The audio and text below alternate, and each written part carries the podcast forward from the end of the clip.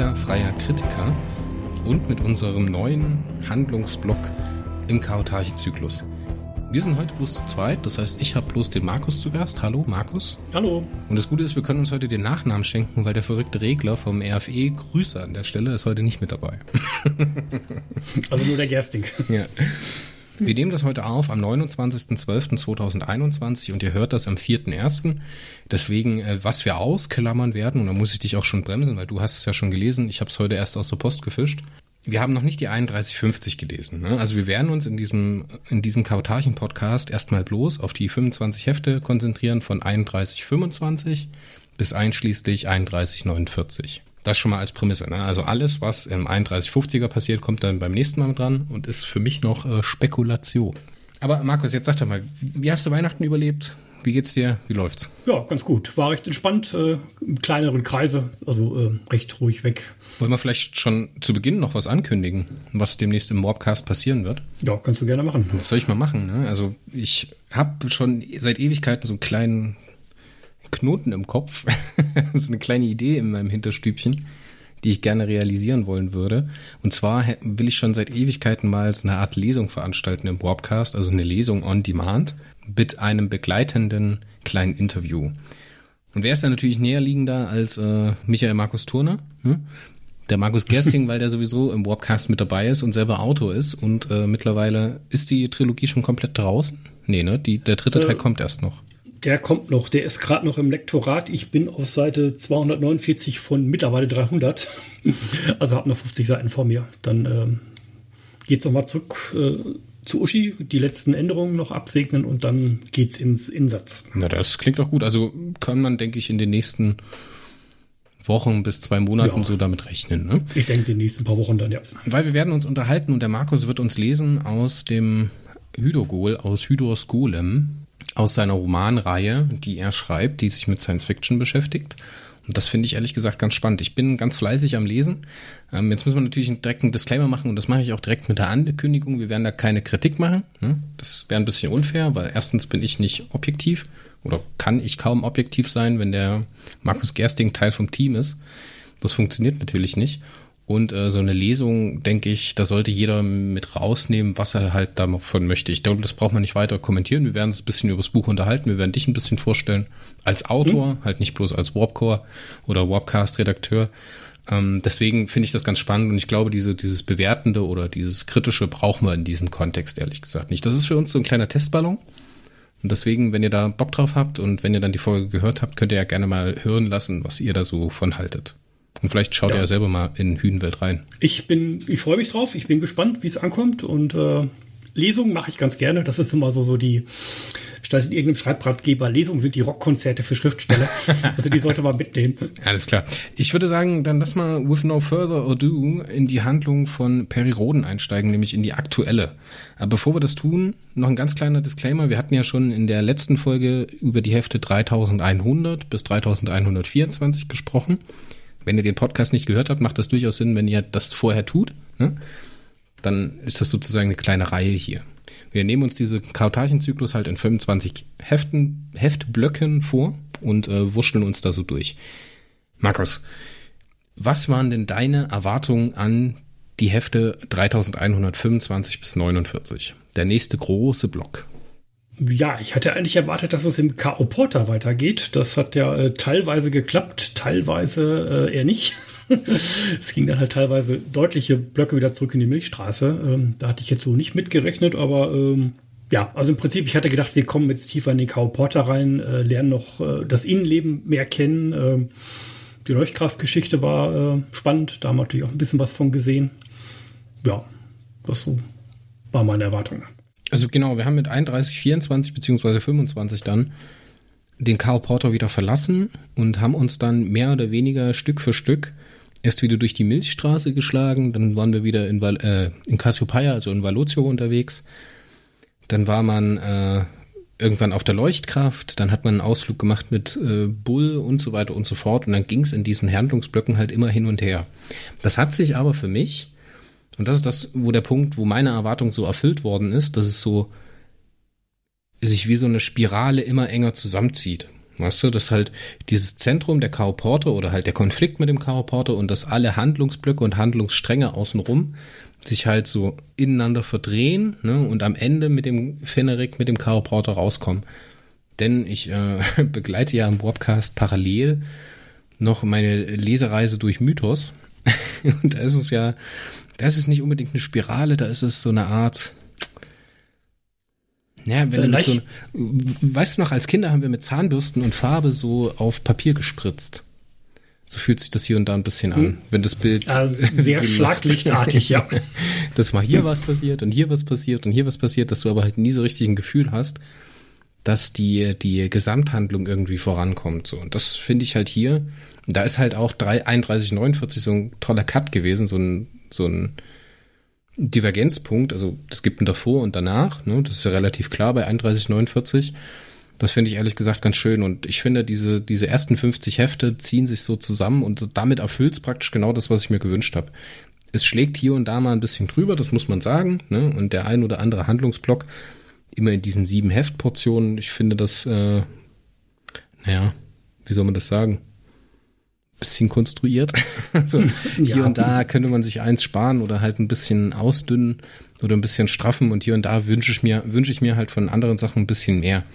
Ich weiß nicht, ob diese feste Struktur da so hilfreich ist für meinen, für meinen äh, Lesegeschmack. Ja, früher war ja, also was heißt früher, war ja der klassische Vierer-Block das äh, Maß der Dinge. Das war einfach so ein herstellungsmäßiger äh, Block halt, weil im Prinzip die, die Cover anscheinend immer in Vierer-Blöcken gedruckt worden sind. Deswegen äh, hat, glaube ich, die Redaktion die immer ganz gerne so in Viererblöcken zusammengehalten.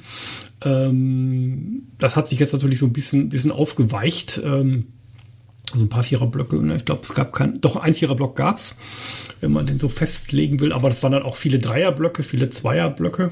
Wobei ich sagen musste, so, so das erste Quartal hat mir fast ein bisschen besser gefallen, weil es einfach dann auch äh, größere Blöcke hatten, die dann auch schön ineinander übergegangen sind ich bin nicht so, so, so ein Freund von, von, von großen Schauplatzwechseln, weil das mich so ein bisschen aus der Immersion rausreißt. Also ich denke, ja, wenn ich jetzt halt einen Handlungsstrang habe, interessiert das mich natürlich, wie es weitergeht. Das ist so dieses Perirodan-Prinzip, äh, am Ende ein Cliffhanger und äh, man wartet sehnsüchtig eine Woche, wie es weitergeht. Und wenn man dann ganz woanders landet. Ja, das, das kann ich nachvollziehen, wenn du das sagst. Im, im mhm. ersten Viertel waren diese Handlungsblöcke irgendwie homogener ineinander übergehend irgendwie. Die haben so ein mhm. Handover mhm. gehabt immer. Also zumindest ja. bilde ich mir das ein, dass das so gewesen ist, ohne da jetzt den Finger in die Wunde legen zu können. Finde ich aber schön, dass dir das genauso geht, ja. Ich finde, hier mhm. merkt man das relativ mechanisch. Aber Hände auf den Tisch. Die durchschnittliche Heftqualität oder wie mir die Hefte gefallen haben, Qualität ist immer, klingt immer so objektiv, ich kann dann immer nur sagen, wie es mir gefallen hat hat mir im zweiten Viertel besser gefallen. Ja, es waren ein paar schöne dabei, muss man nicht sagen. Allerdings muss ich sagen, ähm, bei mir erkennt man immer, wo ein neuer Block anfängt, weil dann geht bei mir die Bewertung runter. Das ist immer so der erste Roman, den erwischt es dann immer. Ähm, also ich finde, wie gesagt, die Überleitungen, die passen nicht. Das ist sehr, sehr abrupt äh, und da fehlt so ein bisschen so, so ähm, den Fokus weitergeben auf den anderen Schauplatz. Das fand ich im, im, im vorigen 25er-Block besser, muss ich ja. sagen. Das ich weiß auch nicht, ob das vielleicht äh, seitens der Exprokratur so gemacht ist dass äh, Montilon und Wandemann sich die Sachen halt äh, immer in diesen Siebener-Blöcken geben und sich halt abwechseln in den Blöcken. Weißt du, was ich meine? Äh, ja, die Vermutung habe ich auch. Sie behaupten zwar immer, sie machen alles zusammen. Ähm, wie das jetzt, ob das wirklich so aufgeteilt ist, man hat es ja äh, zum Beispiel, glaube ich, im, im Mythoszyklus ganz stark gemerkt, äh, die eingeschobenen äh, Dioversumsblöcke, das ähm, fiel dann so, so komplett raus. Das war so eine ganz andere Baustelle irgendwie, so, so ein anderer Stil, so ein bisschen anderes Feeling dabei. Ich meine, der erste ähm, Block war ja dann noch folgerichtig, ne? aber dann mhm. die nächsten, die waren dann immer ein bisschen, ha, hier, hier geht's weiter. ja, ja. ja. Ja, mein ja. Gott, aber das ist wirklich mhm. Weinen auf höchstem Niveau, dass da irgendwie mhm. so die Übergänge nicht ganz passen. Ich finde halt, die mittlere Heft, Heft äh, äh, subjektive Qualität ist für mich deutlich nochmal nach oben gegangen. Und wenn ich jetzt so im Rückblick mal an den Auftakt von dem Zyklus denke, gerade so die ersten sechs oder sieben Hefte oder sogar noch mehr, bis die, bis die ähm, Kastellane dann aufgetaucht sind, dann wirken die im Rückblick zu dem, was wir heute bekommen, irgendwie ein bisschen schal. Weißt du, was ich meine? Ja, so ein bisschen mehr Umfeld dran sein können. Ähm, ja, es ist immer vielleicht so ein bisschen so, wie strukturiert man so, einen, so einen Handlungsbogen halt. Ne? Das, also es, es, hat so ein bisschen das Gefühl, ähm, die Kastellaner haben, fand ich meiner Meinung nach ein bisschen Überhand genommen im, im aktuellen 25er Abschnitt. Ähm, da wirken manche Dinger so ein bisschen gequetscht, wenn man jetzt so, so die äh, Kluft-Leuchtkraft-Geschichte sich betrachtet halt, ne, das äh, hätte zwei, drei Hefte mehr hätten dem, glaube ich, ganz gut getan. Da hättest du wirklich einen Vierer-Block machen können. Oh Gott, ey, bloß nicht. Da nehme ich jetzt ein bisschen Fazit vorneweg, weil ist zwar schön, immer dieses kosmokratische, so jenseits von Zeit und Raum, dass dieses Schiff existiert, ne, aber es war irgendwann so unübersichtlich. Und teilweise haben die auch, haben die auch Handlungsfäden einfach liegen lassen und überhaupt, also Seitenvolumen in Handlungsstränge gepasst, die äh, ein Drittelheft später überhaupt keine Rolle mehr gespielt haben. Also ich spiele jetzt an auf die Mission, in der Leuchtkraft Vetris Molaut und äh, Guki, die unterwegs sind, um die Blautwins zu retten oder zu einer funktionierenden Crew zusammenzuschweißen ne? und in mhm. der Zentrale dann die, die Selbstzerstörung aufzuheben. Das fand ich nicht gut. Hm, du meinst jetzt den, den, den 29er jetzt, oder? Nee, nee, ich meine den äh, späten 40er, also den 49er, glaube ich sogar. Er meine ich ja 49. 49, ja. Genau, ja. Letzten, ja, ja. ja, also das war, hätte etwas weniger äh, Showtruppen wären dann ganz nett gewesen. Das ist mir auch aufgefallen. Der war ein bisschen vollgestopft. Ähm, da hast recht, dass äh, so eine Gruppe weniger hätte es auch getan. Aber jetzt, bevor wir uns so ganz verfransen, ne, ich denke, über die Erwartungen an den Block haben wir schon genug gesprochen. Lass uns mal in die Handlung einsteigen und mal so grob die Handlungsblöcke durchgehen. Ich habe mir jetzt dazu hier mal die Titelbildgalerie bei der Peripedia aufgemacht. Und wir starten mit dem Handlungsblock. Der beginnt mit Uwe Antons Ein Hauch von Vitalenergie mit dem Auftauchen der äh, unterschiedlichen Kastellane, dann später in dem 26er und 27er, ne? Ja, dem Auftauchen weiterer Kastellane, der Sternenschirm, ne, Ruf der Siebenschläfer und dann habe ich so gedacht, ey, oh Gott, hau mit den Kastellanen ab. Ich mag die ja, ich mag die ja allgemein relativ wenig. Mhm. Und an dem Punkt, also nachdem jetzt hier die ganzen Kastellane eingeführt worden sind ne, und so ein bisschen ihre Mission beleuchtet worden ist und halt auch diese Eingriffe, die sie auf Terra gemacht haben, zum Beispiel mit Mondmörder, also hier der 3127 und wie sie auf die, auf die Zivilgesellschaft der Erde einwirken. Ne? Das geht ja dann auch weiter in den nächsten Handlungsblock um Sicho Dorksteiger, als es dann um die Ablösung von Bully als Resident geht. Ja, obwohl, also das war ja der Leo Lukas Doppelband, den fand ich ziemlich gelungen, muss ich sagen. Das war, und auch mit dem Kahiert-Teil, wo er wirklich dann mit, ähm, also den ersten Kahiert, den 26er, wo er dann wirklich ähm, in, die, äh, in die Gesellschaft Terras einsteigt. Du hast eine Heldin äh, aus, aus der Stadt halt, ne, die äh, ist zwar Halbferonin, aber das fand ich ganz nett. Das, das ähm, hat so wirklich Flair, Atmosphäre geschaffen, hat so, so ein bisschen äh, wieder so ein bisschen Milchstraßenleben miterleben lassen oder genau, historische Leben. Studentin, archäologische Forscherin, die in der Vega nach einem solaren Imperien Außenposten suchen will oder so, wenn ich mich jetzt richtig erinnere. Und die ganzen Irrungen und Wirrungen. Und sie wird dann halt, spielt sich halt selber dann in die Situation, dass sie mit der Kastellan oder mit dem Kastellan Verbindung aufnehmen muss und verhandeln muss. Fand ich ein bisschen naiv, den Roman, aber ich fand diese Sichtweise von dieser Studentin sehr schön. Hm. Fand ich sehr unterhaltsam, ja. Ich glaube, es war eine wirklich schöne Perspektivfigur, weil du dann wirklich dann halt auch wirklich so eine Art äh, Otto Normalgalaktiker hast, ne? dem ähm, der dann halt wirklich äh, noch nicht so kosmisch bewandert ist oder äh, in eine große Politik bewandert ist, sondern einfach da reinstolpert halt. Ne? Das äh, ist so ein bisschen wie, wie, wie Bilbo Beutlin, der Regel. ja. Der nächste Handlungsblock dreht sich dann wieder um die Handlung in Cassiopeia, denn Peri Roden ist auf der Suche nach einem K.O.-Treiber will ihn klauen, in die Kluft vordringen und herausfinden, was mit Alaska passiert ist, also mit der Leuchtkraft und dem K.O. Porter. Das gipfelt dann darin, dass man in 3133 den K.O. Porter das erste Mal erreicht ne? und auch die Leuchtkraft das erste Mal erreicht, ohne halt Direktverbindungen zu Alaska Sedalea aufbauen zu können. Hm? Danach kommt so eine Zäsur in die Handlung rein, denn wir blenden wieder um auf Terra und erhalten mit 3134 die Geschichte um Bully, der als Resident abgedankt hat und jetzt geheimerweise auf der Erde noch unterwegs ist und vom, ja, als Schulterreiter von einem Agenten des K.O. Porters angeworben werden soll für ein Quintarchen. Warum ein neuer Quintarch gebraucht wird, werden wir später lernen. Ne, das ist halt eine direkte Folge aus der Kollision zwischen, zwischen Alaska Sedaleas Leuchtkraft und dem K.O. Porter Fennerik. Aber die, dieses Heft will ich jetzt mal so ganz ausklammern, weil das, ähm, wir hatten gerade im Vorgespräch schon drüber gesprochen, das ist ähnlich wie die 31, äh, die 30, 58 für Galactica verboten. Mhm. steht das irgendwie in dieser Reihe total apart. Ne? Weil das halt auch wieder so eine Geschichte ist, die halt weit vorausblickt und sagt, okay, was ist jetzt mit Bully? Weil der ist ja für den restlichen Viertel in diesem, in diesem, also bis zu 31, 49 und ich glaube auch in der 50 wird er nicht auftauchen, spielt er überhaupt gar keine Rolle. Ja, ich glaube, der wird allerdings etwas früher relevant werden, vermute ich mal. Also ich denke mal, das werden wir bis, bis zum Ende der Zyklusauflösung wahrscheinlich noch mitkriegen, was Bully macht oder was er ja, nicht gut, macht. Du, du hast jetzt schon die 3150 gelesen. Ne? Du hältst schön den äh, Schnabel, wir spoilern hier nicht. Ja, Bully ist ja noch nicht wieder aufgetaucht. Das, ja, aber man äh, kann ja, wenn man die 3150 kennt, kann man sich denken, was mit Bully passieren soll. Hm, ja. So. Dann starten wir in den nächsten äh, Handlungsblock um Sichu und äh, die Castellane, die jetzt eine Expedition starten. Sichu, die neue Interims, haben wir gar nicht gesagt, ne? Die neue Interims, wie heißt es? Residentin. Residentin. Residentin, ja. Das ist so ein komischer Begriff. Ich wollte Kanzler oder Präsident sagen, aber Resident natürlich. Die neue Residentin der Liga Freier Galactica ist jetzt unterwegs mit den, mit Kastellanen oder zwei Kastellanen in dieser ausgemachte Jodosphäre, um dort herauszufinden in der Eastzeit, was die Judoren dort planen. Und man findet halt später noch Fragmente der Protarchie, einer halt eines Raumes oder einer Art Zivilisation, die sich weder dem Chaos noch der Ordnung zugehörig fühlen und die halt der autark stehen. Und gemeinsam mit diesen Jodoren kommt man überein, dass man diese Protarchie halt von dort entfernen möchte. Hm? Und so nimmt dieses, dieser Handlungsblock praktisch seinen Lauf mit dem Endpunkt, dass Sichu in der Jodosphäre mehr oder weniger akzeptiert ist. Ja, wobei die Jodosphäre soll ja äh, erhalten bleiben. Ne? Das ist ja. Äh, die Protarchie, die protarchischen Zonen sollen aus der Jodosphäre entfernt werden. Deswegen klaut man ja später auch dieses, dieses nee, Transmitter, dieses Transmittersystem für der die Planeten.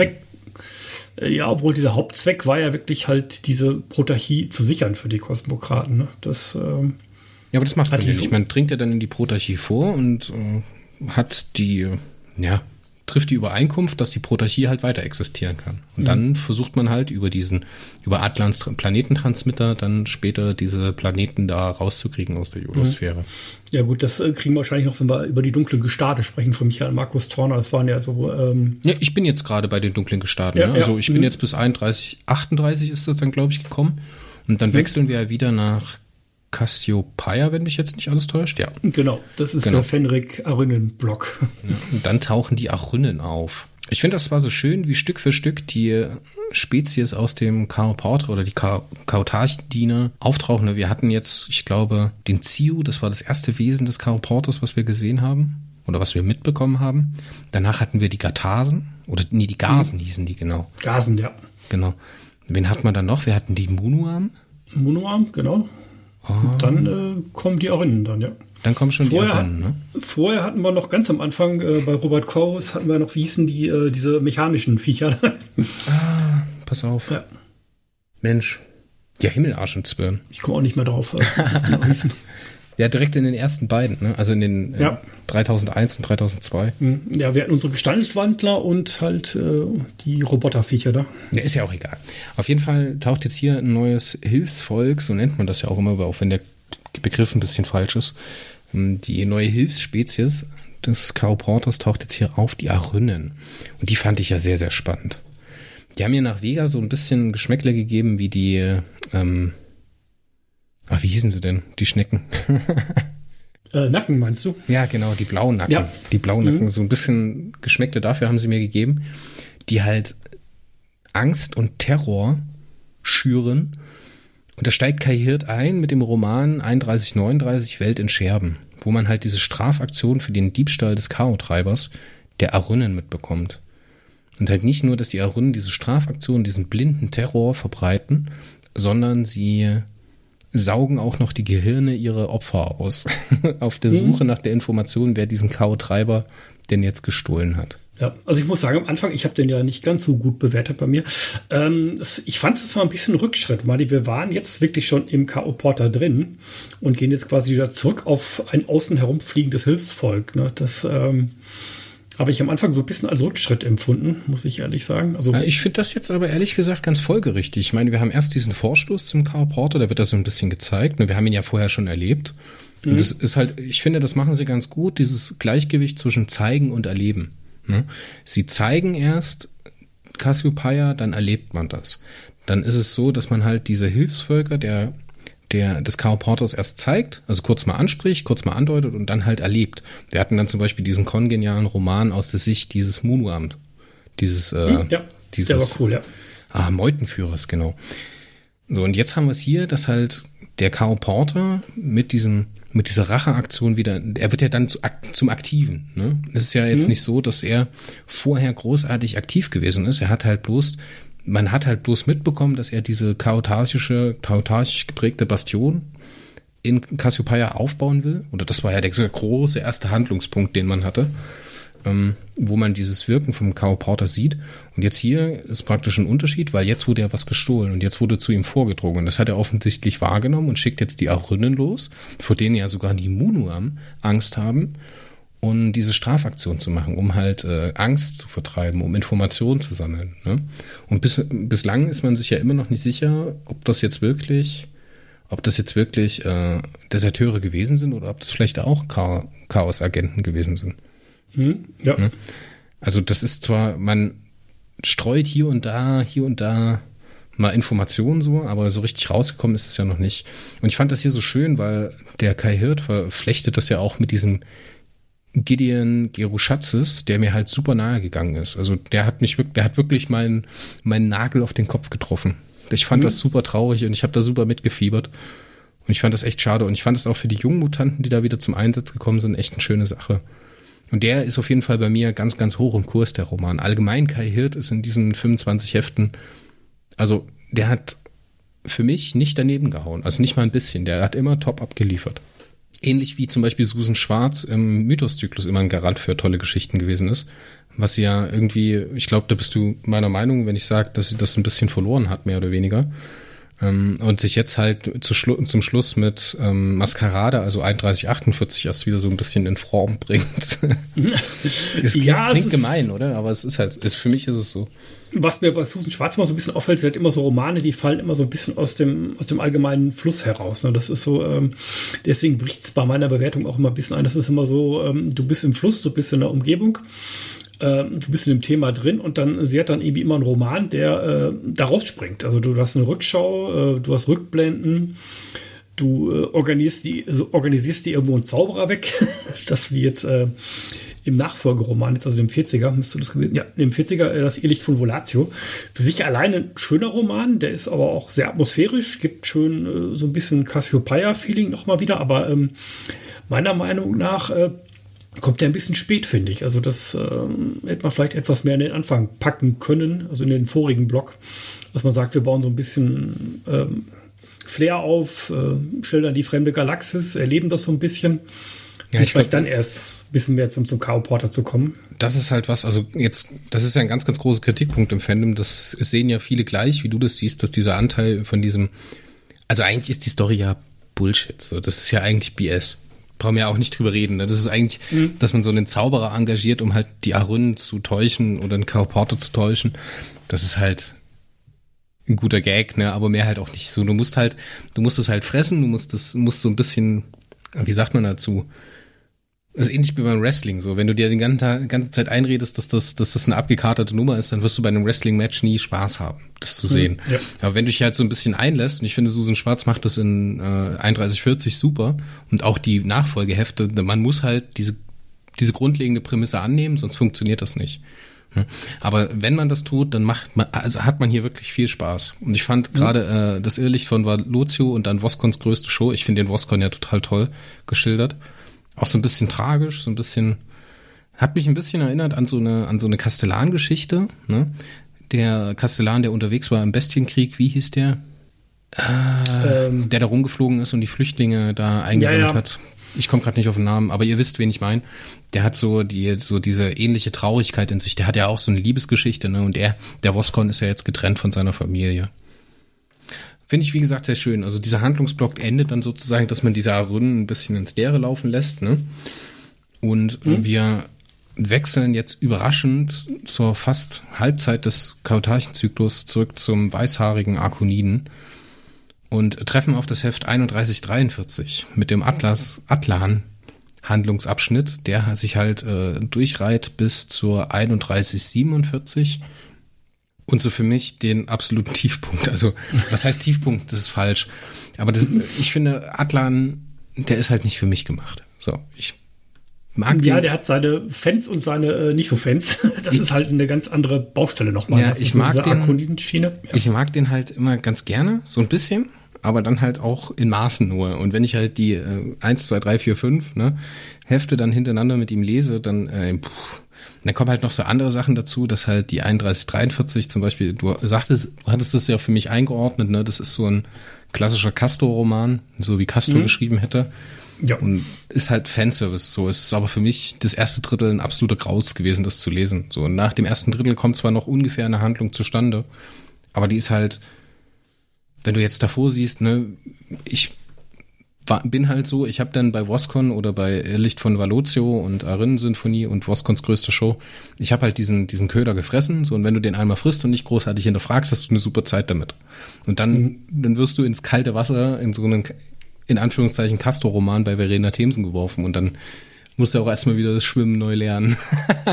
ja, ich meine, du bist ja, du bist erst mit dem Mythos angefangen. Also im Prinzip so, äh, so, viel Technik war früher eigentlich fast normal. Das war äh, Peri-Rodan Standard, dass du wirklich sehr viel Technik drin hast und äh, unsere aktuellen Expokraten, die lösen das lieber mit Mutanten. Ähm, da gibt's natürlich auch Leute, die einfach sagen, ich möchte mehr Technik drin haben. Es gibt durchaus Leute, die fanden den Roman klasse. Äh, kann ich auch in Teilen verstehen. Also ich fand es auch äh, recht nett, mal wieder mehr Technik zu lesen. Ähm, so, so diese Restauration von Arkon, äh, wobei ich den Roman ehrlich gesagt allerdings auch dann ähm, an zweiter Stelle gebracht hätte, direkt nach dem Einführungsroman. Dann hätte man noch so ein bisschen Milchstraßen aufbauen können und das dann ein bisschen liegen lassen.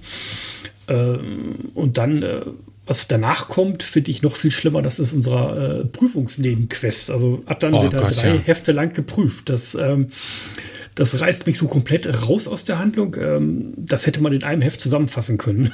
Ja, Wobei ich ja. muss sagen, einer war natürlich da gut dazwischen, der hat mir gut gefallen. Das war Michel Sterns Ungezählte Sterne. Ich mag so Generationsraumschiff-Geschichten, aber ähm, die anderen beiden ähm, fand ich ja underwhelming. Also äh, das hat mich so, so, so komplett aus der Haupthandlung rausgerissen. Ähm, ja, da sagst du was. Eine ungezählte Sterne war ein toller Roman, da kann man nichts sagen. Aber irgendwie hätte man da von Anfang an gesagt, okay, Atlan, pass auf, wir haben jetzt hier drei Quests für dich, drei Prüfungen und am Ende geht es darum, ob du äh, eine, eine Kapsel haben darfst oder eben nicht. So, dann hätte ich wenigstens eine grundlegende Spannung gehabt. Ne? Aber das wird ja irgendwann dann erst im zweiten oder dritten Heft gesagt, dass es dann darum geht, ob Atlan jetzt diese Kapsel haben darf oder nicht. Mhm. So, dann, ja. dann, dann hätte ich wenigstens was gehabt, wo ich mitfiebern kann. Weißt du, dann hätte ich den, den Einsatz gekannt, warum das jetzt wichtig ist, dass Atlan diese Prüfung besteht. So, aber Atlan weiß es ja selber nicht. Und dann wird er da auf diese Planeten geschmissen im ewigen Krieg, was eine coole Geschichte ist, was eine unfassbar coole Abenteuergeschichte ist. Aber das liest sich halt wie ein Planetenroman. Ja, Irgendwie. der fällt komplett raus. Also das war wirklich, das ist mir halt bei was so Schwarz schon öfter aufgefallen. Wie gesagt, halt der, der Sternschirm, die 28, das reißt uns, also das ist ja wirklich ein Rücksprung über Jahrtausende. Ähm, dann äh, Licht, ihr Licht von Volatio fällt gehört zwar thematisch an den Schauplatz, ist auch zeitlich drin, aber es ist halt wieder ein ganz anderer, wirklich so Nebenquest halt. Ne? Wir organisieren uns einen Zauberer äh, im ewigen Krieg, fällt noch mehr raus. Also den, ähm, ob du den drin gehabt hättest oder nicht, äh, für die Handlung an sich hätte da keinen Unterschied gemacht. Ne? Das ist einfach nur ein Haken dran, zweite, erste Prüfung und ähm, die nächsten kommen halt. Ich will nicht mal sagen, dass das ein Filler ist, weil der super kreativ ist, so wie diese Gesellschaft funktioniert, was dort abgeht und wie toll auch diese Crew ist, die Atlan bei sich hat. Ne? Ja, ja die sind ja super, die, wie die sich annähern über diese Romane. Ne? Die haben ja auch mhm. so einen Arc, der übergreifend ist und jeder bekommt dann so eine einzelne Mission. Der eine will halt auf der ungezählten Sterne bleiben, der andere will beim im ewigen Krieg auf diesem Planeten da bleiben. Mhm. Super toll. Diese ähm, Kastellanin ist aber noch viel bescheuerter als die anderen mit ihrem dämlichen Sasa. Was ist das? Mhm. Was ist das denn bitte für ein Kastellan? Ich meine, es ist schon schlimm genug, dass die alle 62 Tage oder sowas in dieses, in dieses Physiotron rein müssen. Mhm. Aber das ist doch noch viel beschissener, wenn die alle sieben Stunden dieses dämliche Viech da in, diese, in dieses Wasser, in diese Pampe reinlegen muss. Was soll das denn? Also, es ist doch nicht bescheuert, sich so jemanden auszusuchen. So, der nach zwölf Stunden Einsatz sagt, ey, Leute, pass auf, ich muss los, äh, ich muss jetzt hier meinen mein äh, Goldfisch wässern. Mhm, ja. Also, wirklich. Ja, gut. Ich weiß nicht, ob so, so eine, äh, Also es gab ja halt in, im, im Konstrukteure des Zentrumzyklus ganz, ganz lange her, 300 Hefte, ähm, sind ja die Bestien aufgetaucht. Die hatten auch so einen Symbionten um den Hals drumherum. Ich weiß nicht, ob es so, so eine ähm, Reminiszenz an die Geschichten war oder äh, Peri Rodan hatte mal so ein Vieh um den Hals liegen, das ihm auch dann so, so, so ein irgendwie teiltelepathische Kräfte gegeben hat. Ich vermute mal, es ist so ein bisschen so eine Anspielung an solche Geschichten. Was ich über die Kastellane, also ich will jetzt gleich noch, ich fasse gleich noch die Handlung zusammen, ich will nur noch einen Punkt über die Kastellane bringen. Was ich da ehrlich gesagt stark, stark fand, war, dass die teilweise nicht Lemuroiden sind. Also nicht Lemura-stämmige äh, Spezies oder halt äh, Individuen sind. Das finde ich ehrlich gesagt ganz gut, weil für mich als, als Einsteiger bei Mythos ist es halt so, dass die relevanten Völker, zumindest in, im Behandlungszeitraum von Mythos und Kautarchen.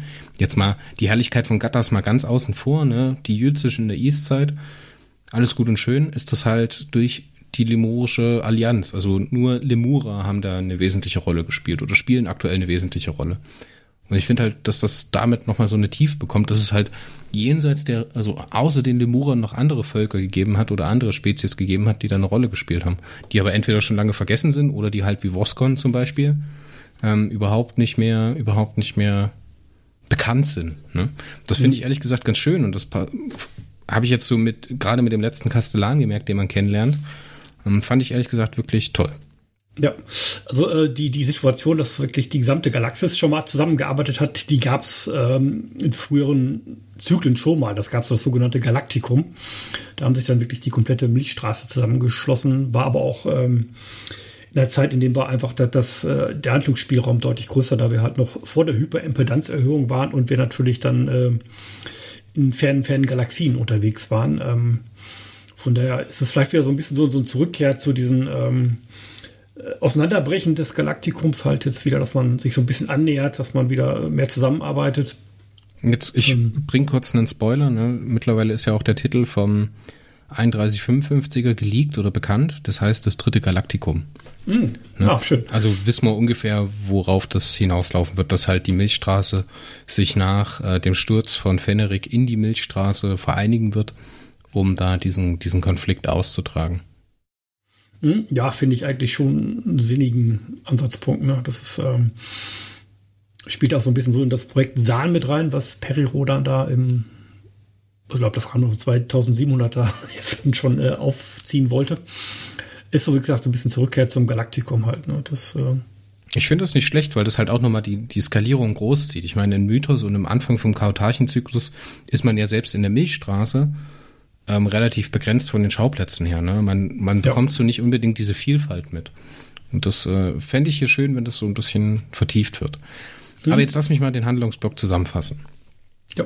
Atlan ist unterwegs, um den Atlan 3, den Planeten Atlan 3, den neu ausgesuchten Planeten Atlan 3, ähm, ins Arkon-System nach M13 zu bringen, um dort äh, diese, diesen letzten, dritten, fehlenden Planeten zu ersetzen, den damals die Jülzisch beziehungsweise Gatasa, ich weiß nicht, wer es gewesen ist.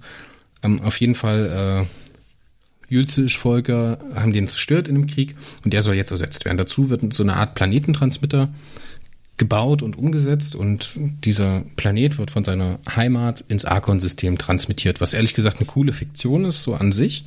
Ne? Und da haben wir auf der einen Seite Adnan, der halt unterwegs ist mit seiner Assistentin, um diese, diese verschwundene Welt, die jetzt auf einmal verloren geht, ne? im Linearraum, beziehungsweise im Hyperraum, nee, Linearraum, ne? Ja. Linearraum, was ja. Und auf dem Planeten begleiten Zoologen die indigene Bevölkerung, die indigene Tierwelt halt in dieser Traverse. Das wird halt auch vorbereitet, dass das so wenig Impact hat wie möglich. Das finde ich auch schön und das ist halt das, was ich auch wertschätzen kann an dem Roman. Der gefällt mir halt subjektiv einfach als Geschichte nicht.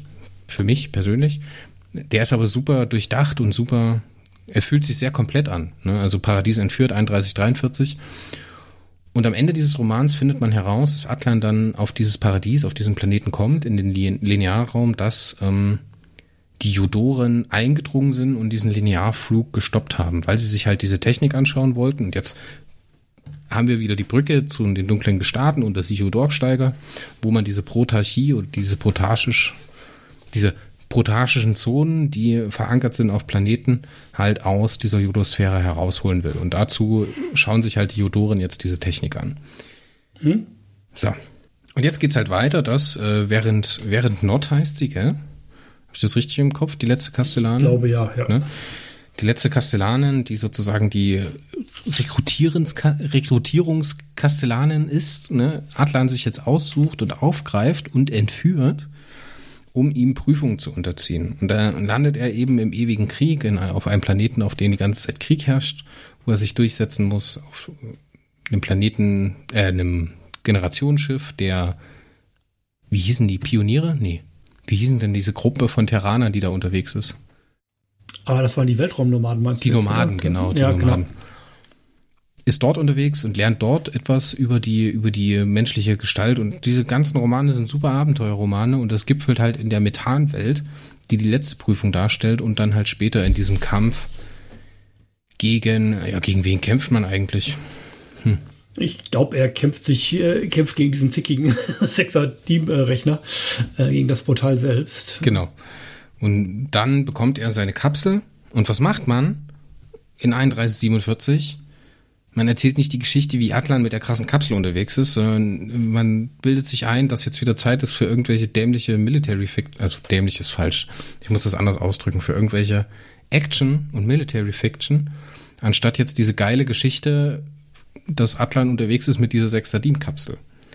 So, jetzt kommt es erst zum Ende da, dazu, dass der Atlan mit seiner Kapsel unterwegs ist und man jetzt diese Leichkangen- und Munuam-Flotte da in die Flucht schlägt.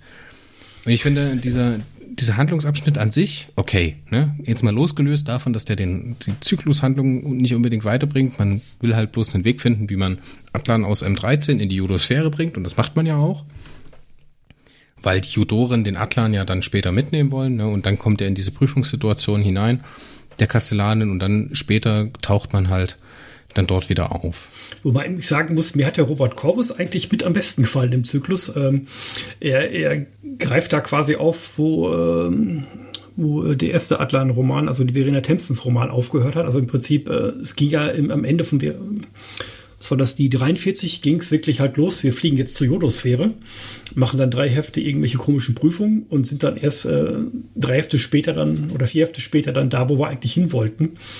Und dann geht's rund. Also ich fand das schon äh, vom, vom, vom ja, aber alleine das, alleine das trieb, treibt die Sachen ja auf den Gipfel. Ne? Ich meine, wir haben jetzt Paradies entführt, der notwendig ist für den Block, und wir haben das Ende der Zweifler, was auch notwendig ist, der Block.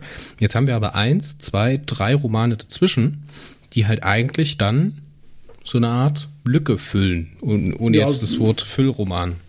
Ja, das ist ein Nebenquest. Ne? Das ist einfach so ein, so ein ja. so, du gehst auf einen Seitenzweig, gehst da drei Hälfte lang und kommst wieder zurück. Ähm, das Einzige, was es wirklich gebracht hat, ist halt die Sechser, die Kapsel. Ähm, ja, ob er die wirklich gebraucht hätte, ist die andere Frage. Ne? Das hätte man vielleicht ähm, äh, klassisch vielleicht auch mit etwas mehr Technik lösen können, halt, aber ähm, ja, das ist so ein bisschen so, so, so dieses Deus Ex Machina-Moment, was halt dann den aktuellen Expokraten so ein bisschen vorgeworfen wird.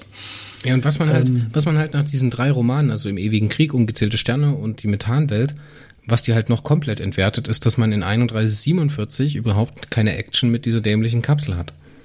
Und das treibt die Sache äh, halt auf die Spitze.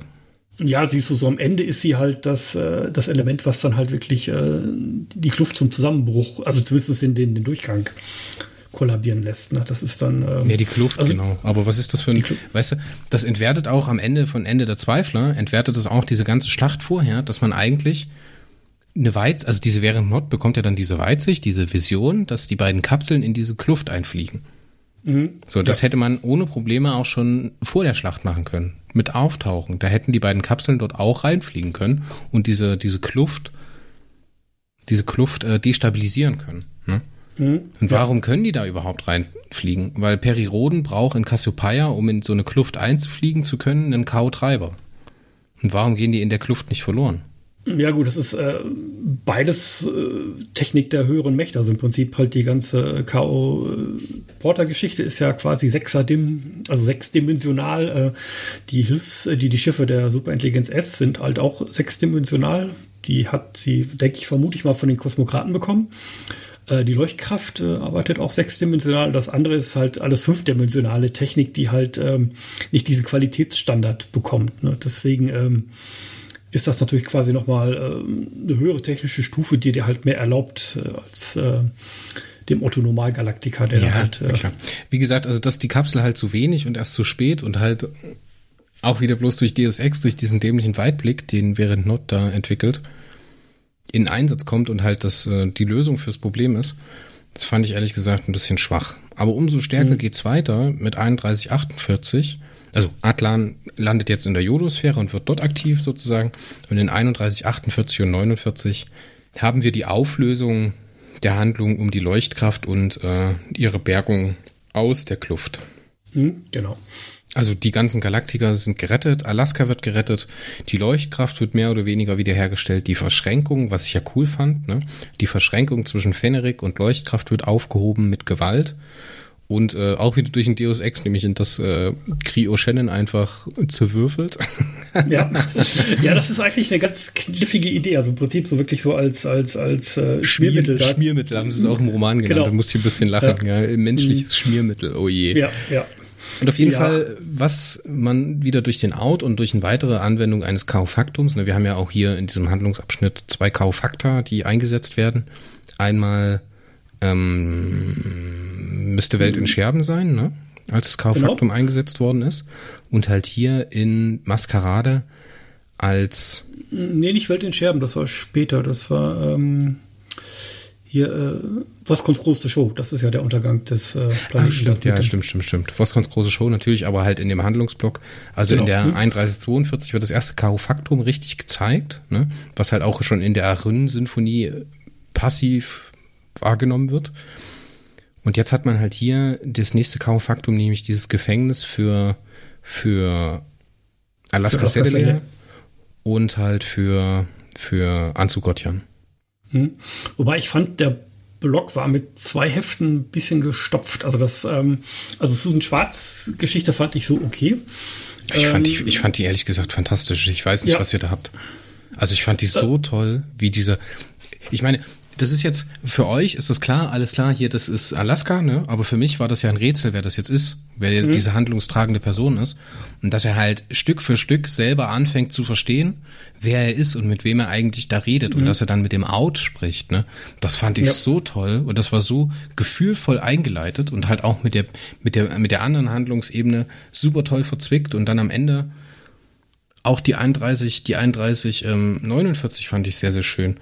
Wie dann diese Leuchtkraft wirklich da, wie es fühlt sich halt an, als ob die rausgewuchtet wird. Ne? Es ist halt sehr mhm, kosmisch, ja. muss ich sagen. Also dieses Raum-Zeit-Ding in der Leuchtkraft, das finde ich super schwer und das finde ich auch nicht gut durch, auch nicht gut von Oliver oder nicht gut ist falsch, nicht so, dass es mir gut an, also bei mir gut ankommt, gelöst, wie dieses Raum-Zeit-Ding in der Leuchtkraft erzählt wird.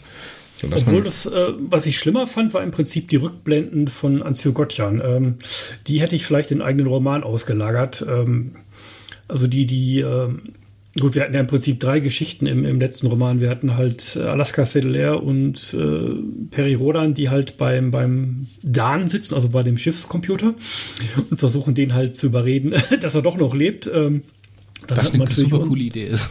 das war sehr cool, genau. Dann hat man natürlich quasi noch unsere Gruppe halt äh, von unserer Meisterin der Insel und unserem äh, Möchtegern äh, Magan. Also im Prinzip unsere beiden Trefoder, die dann mit Guki durch die, äh, durch die Leuchtkraft ziehen.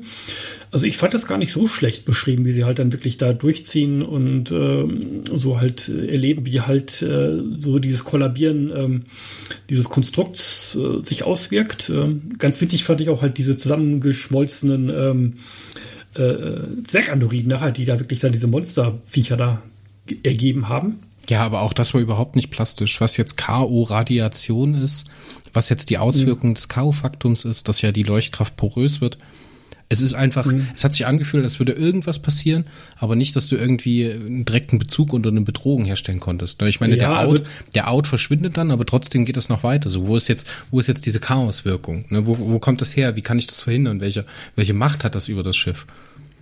Und äh, ganz ehrlich, ja. ganz ehrlich, wenn das Chaos wirklich einen Zugriff auf die Leuchtkraft hätte zu diesem Zeitpunkt oder einen gefährlichen Zugriff auf die Leuchtkraft, würde die einfach die Schotten aufmachen und die ganze Atmosphäre rausblasen. Also es ist weder realistisch noch spannend. Also wo ist ja, der Punkt? Das Pro Problem ist, glaube ich, halt dieser große Sprung im, im Leuchtkraftblock, wenn du siehst halt, ähm, wir sind ja quasi aus der Leuchtkraft zurückgekehrt in der 33 und springen dann jetzt quasi in der 48 da wieder rein halt. Ne? Das äh, ist natürlich eine riesen Lücke dazwischen, weil äh, im Prinzip der, der 33er Roman hat ja die, die Leuchtkraft quasi äh, eingeführt oder nochmal eingeführt in die Leuchtkraft, wie sie wirklich innen drin aussieht, wie es da tickt, äh, dass es da gefährlich ist, äh, weil halt das Chaos da äh, das Schiff zersetzt und ähm, im Prinzip so dieser Sprung, ich glaube, der, der reißt das Ganze so auseinander. Sonst wäre man da mehr drin gewesen, vermute ich. Darf ich mich noch über eine, also ich will auf jeden Fall gleich noch den großen Plot-Twist in der 3149 auflösen oder diese große Information und auf der anderen Seite mich über eine Sache aufregen und das ist der Hypertraktor. Und halt nicht nur, wie der Hypertraktor wirkt, sondern wie Periroden zum Hypertraktor kommt. Ja. Oh Gott, ey, wie lustlos war das denn? Ja, das war sehr unmotiviert. so, so nebenbei. Ja. ja. Also dieses, ich finde das ja immer toll, wenn es so ein merkwürdiges Ereignis gibt, ne? Also so ein merkwürdiges Ereignis, eine merkwürdige Begegnung, wie halt Periroden zu so einem Ding kommt. Ne? Und dann kann man, ich meine, selbst eine Traumsequenz von Perry, der halt irgendwie gerade Pause macht und danach mit diesem Ding in der Hosentasche aufwacht, ist eine bessere Idee als dieser Quatsch, dass Voskon ja. irgendjemand über den Weg läuft und sagt, hier, gib das mal bitte an Perry weiter. Mhm. Also wirklich. Ja. ja, das war so wieder so eine, so eine Plot-Device-Geschichte halt. Ne? Das äh, gefällt mir auch nicht wirklich gut. Wobei die Idee des Hypertraktors ja ganz, äh, die hätte der jetzt auch der, auf der Strata FE liegen lassen können. Ne? Das hätte genauso funktioniert. Äh, da hättest du den Zauber nicht gebraucht und ähm, ja, ja, man hätte das auch irgendwie hinkonstruieren können, dass man halt, man hat ja diese Zweischichtigkeiten, man hat ja Vetris Molaut und auf der anderen Seite ähm, äh, die Handlung um den Dan, um die äh, Überzeugung von Dan, dass er halt nicht tot ist, hätte man machen mhm. können, dass man irgendwie, keine Ahnung, den einen auf die Quest schickt, dass der Hypertraktor halt genau an diesem einen Punkt eingesetzt werden muss und sonst nicht funktionieren kann. Mhm. Und auf der anderen Seite, die anderen müssen das überreden. Oder ich weiß es nicht, dass man vielleicht über Anzu Gottjan oder irgendwas machen ja. muss, keine Ahnung, Ritter, Aura oder sonst was. Mir mhm. fallen da zig Dinge ein, die man jetzt hier besser hätte machen können, als so, hier hast du es, bring's mal dahin. So, das ist wie wenn du in World ja. of Warcraft oder irgendwie Elder Scrolls losgeschickt wirst, um drei Moorrüben zu sammeln. So, herzlichen mhm. Dank. Ja. Und selber schon so als Level 53 Monster da rumläufst und alles wegnatzt. Mhm. Ja, man hätte im Prinzip natürlich auch jetzt äh, quasi einen Teil halt irgendwie auf der Rast beilassen können, den anderen halt wirklich mit zur Leuchtkraft nehmen. Äh, also, dass das so ein zweigeteiltes Ding gewesen wäre, dann hätte das mehr Sinn ergeben. Und wie gesagt, die Anzu Gottjan-Geschichte, die fand ich, das war jetzt wieder eine Rückblende. Äh, die Geschichte mit dem Out fand ich super cool. Also wirklich, dass halt diese Fähigkeit von Anzu Gottjan sich halt gegen sie wendet. Ähm, hätte ich gesagt, das hättest du aber auch wirklich in einem eigenen Roman machen können. Dann hättest du einen Dreierblock gehabt, ähm, hätte die Sache so, so ein bisschen mehr Luft gegeben nachher ähm, äh, mit der Grö Chen-Geschichte, die ich ein bisschen kurz fand, muss ich sagen. Das hätte der Sache so ein bisschen mehr Luft gegeben. Ja, vor allen Dingen fühlt sich das an, als ob Perry dann in diese Leuchtkraft so menschliche Taschenmesser mitbringt. Ich meine, der hat Cookie, der ist sowieso der Dosenöffner für alles. Aber mhm. er hat dann Grio Shannon, weil Musa Gaidi haben möchte und er hat Anzu Gotjan bei Alaska gelassen, weil Blautwind denkt, dass äh, Alaska die interessant finden würde. Ja. So ein eigentliches Anzu, das ja das Problem, also ist egal. Lass uns das jetzt mhm. einfach so schlucken, ne? Ich finde es alles schöne Hefte, sind toll erzählt und dieses Ende ist halt toll. Der wesentliche Plot-Twist ist, dass in der in der Kollision zwischen Leuchtkraft und Chaoporter ähm, zwei Quintarchen gestorben sind. Die sich in dieser, dieser Kollision geopfert haben, um den Chaoporter zu erhalten. Ne, und der halt auch dann in diese, diesen Tiefschlaf, in diese Havarie gefallen ist und sich dann Stück für Stück erst wieder herausarbeiten muss. Und jetzt ist es so, dass diese, dass diese beiden Quintarchen, wenn die sterben, in so einer Art Psi-Nova vergehen. Ne? Und dadurch, dass das zwei gewesen sind, sind auf einer höherdimensionalen Ebene die Leuchtkraft und die und der Chiroporter ineinander verschränkt. Ne? Und ohne den einen kann es den anderen nicht geben. Und die beiden voneinander zu trennen, würde halt einen irreparablen Schaden an beiden anrichten, obwohl die beiden halt örtlich nicht zusammensitzen. Ne? Die sind halt auf einer Höhe Dimension. Mhm. Das muss man sich so ein bisschen vorstellen. Aber wenn man Periroden liest, dann schafft man das. ja gut, sie hocken ja zusammen in der Kluft. Ne? Das ist ja eh schon mal so ein, so ein, so ein anderes Mini-Universum für sich selbst. Und ja, aber so zum Beispiel, so zum Beispiel, wie es das Titelbild von der 49 suggeriert, mhm. ist es ja nicht. Ne? Also die hängen ja nicht ineinander. Ja, gut, das ist so eine Art künstlerische Freiheit. Ja, ja. aber das, das gibt die, dieser Geschichte schon recht gut wieder, finde ich. Also, das ist ja, ähm, also die witzige Idee ist ja im Prinzip, dass Musa Gai halt, also unsere Kosmokratin aus dem letzten Zyklus, wirklich jetzt halt Alaska zellulär losschickt und sagt, äh, bring das Ding zum Havarieren. Ähm, wahrscheinlich auch damit äh, eingeht, dass das Schiff wirklich quasi geopfert wird oder zumindest halt damit blockiert wird, weil im Prinzip in dieser Verschränkung ähm, fixierst du ja beide Schiffe. Ne? Du äh, fixierst die Leuchtkraft und du fixierst den K.O.-Porter. Ja, genau. Lass mich das noch ganz kurz beenden, damit hm. wir bloß diesen Handlungsteil abschließen können und halt noch diesen wesentlichen einen Punkt mit Musa Guy, das wollte ich auch noch ansprechen, hm. noch abarbeiten können. Auf jeden Fall ist es so, dass mit diesem Hypertraktor die Leuchtkraft aus der Kluft eigentlich herausgewuchtet werden soll. Zu diesem Zeitpunkt weiß man aber nicht, dass diese Verschränkung passiert ist, sondern man glaubt, dass Fenrik als Individuum und die Leuchtkraft als Individuum allein stehen ne, und für sich einzeln herausgeholt werden können. Das ist eben nicht der Fall, denn bevor man diesen Hypertraktor einsetzen kann, muss man jetzt diese Verschränkung auflösen. Aber das Geile ist ja, die Charaktere glauben nicht daran, dass der Out die Wahrheit sagt und glauben halt nicht, dass dieses, dieses Ding sich lösen lässt, diese, Versch also diese, diese äh, Verschränkung überhaupt nicht real ist. Ne? Sie ist ja real, das ist ja das Krasse. Und mhm. wäre Kri O'Shenne nicht an diesem Platz gewesen oder wäre Kri O'Shenne nicht dabei gewesen und wäre diesem Instinkt gefolgt, wäre wahrscheinlich die ganze Milchstraße untergegangen oder ganz Cassiopeia ausradiert worden. Ne? Ich meine, wenn da diese Verschränkung zwischen einer Kosmokratenwalze und einem K.O. Porter aufgelöst wird, ich meine, was kann da passieren?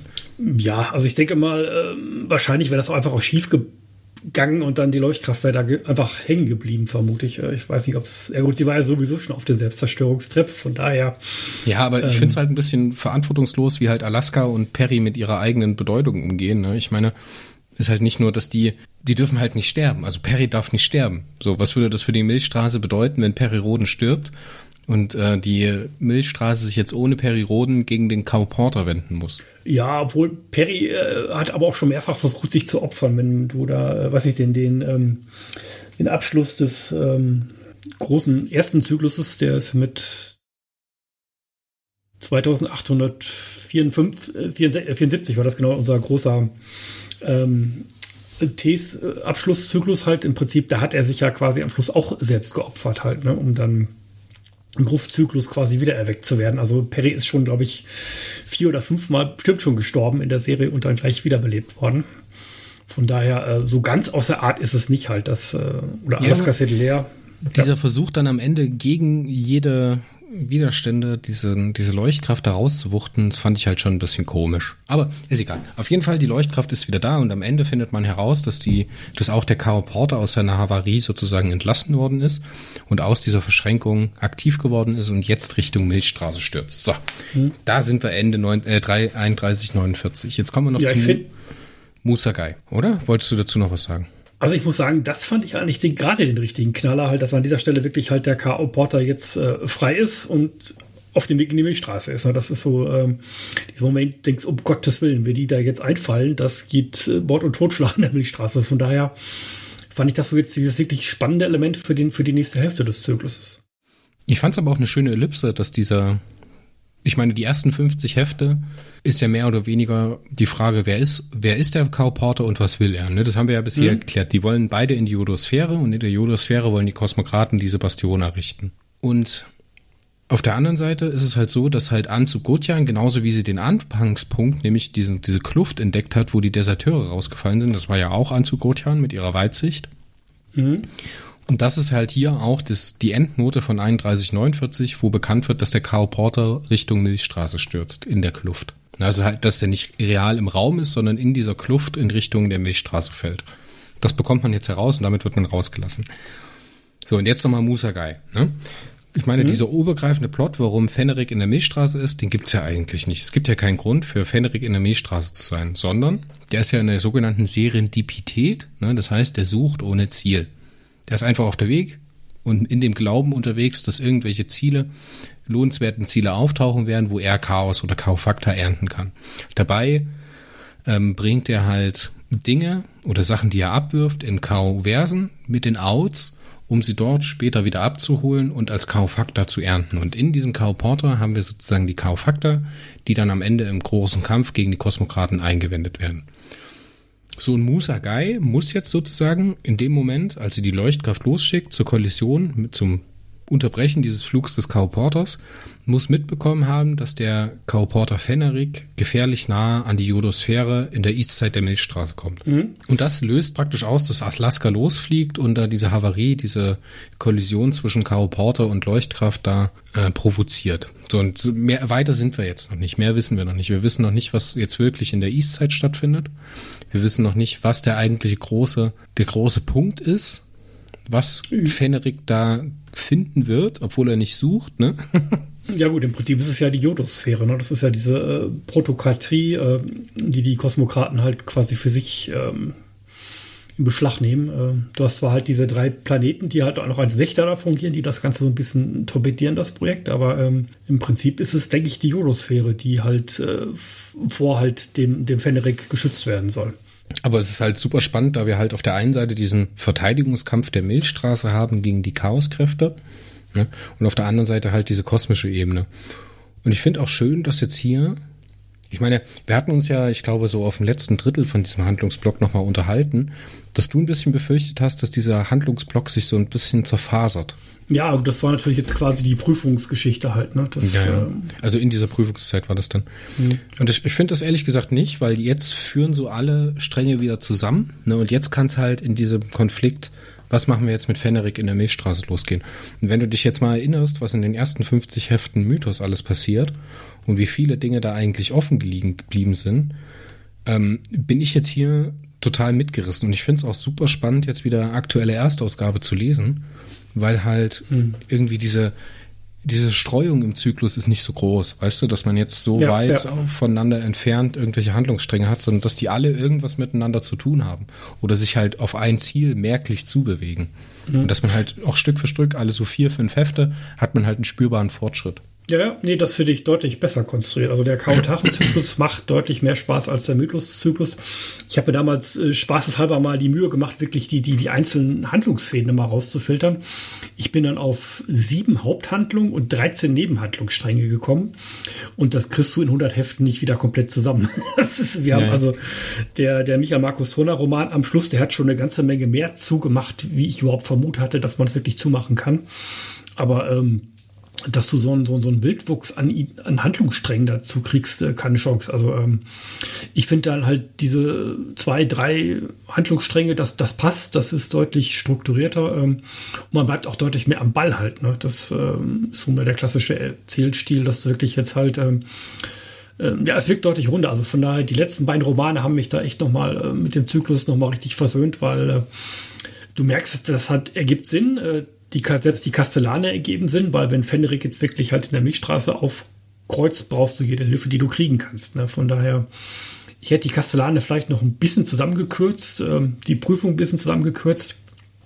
Ich finde auch, ich find auch nicht, dass jeder da eine Einführung gebraucht hätte. Ich finde, wenn die so als, als Avengers auftreten, kann man die ja auch auf ihren Missionen dann vorstellen, mit so kleinen ja, Rückblenden ja. oder sowas. Das macht es alles ein bisschen kompakter.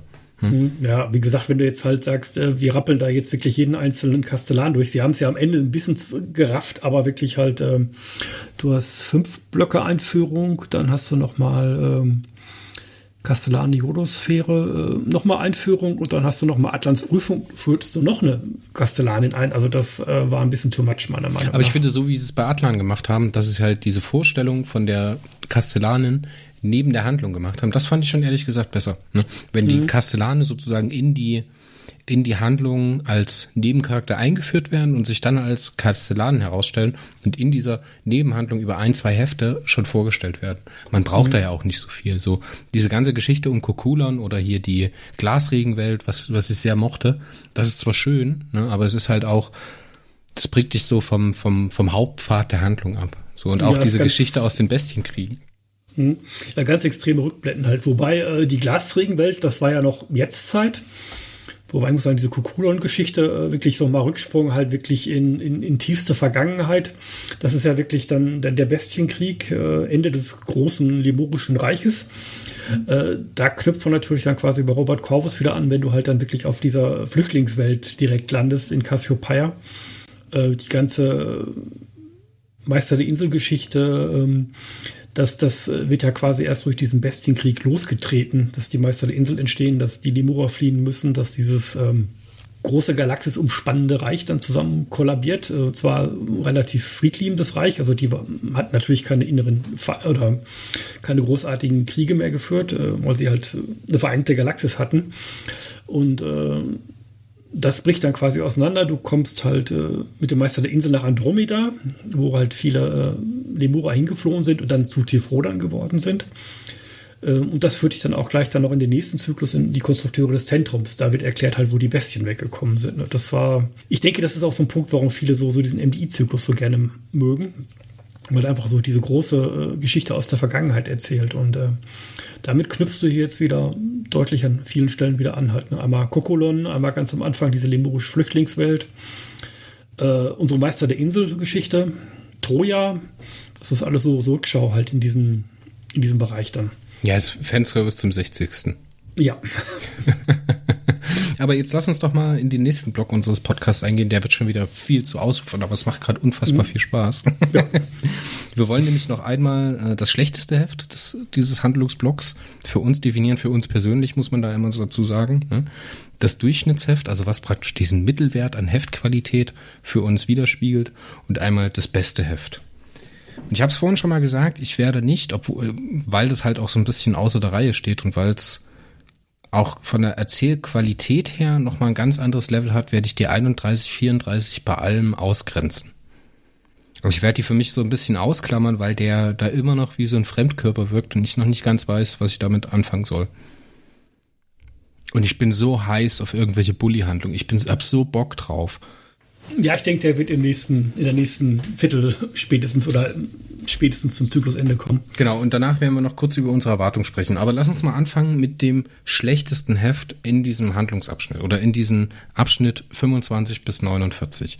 Was ist denn für dich persönlich das schwächste Heft? Ja, ich schwank so ein bisschen. Also äh, unser Andromeda Fanservice, die, die 25, ähm, war nicht so ganz meins und was auch relativ sehr, sehr zerfranst war, war die 35. Das war der Arndt Elmar Fremde aus dem Hypersturm.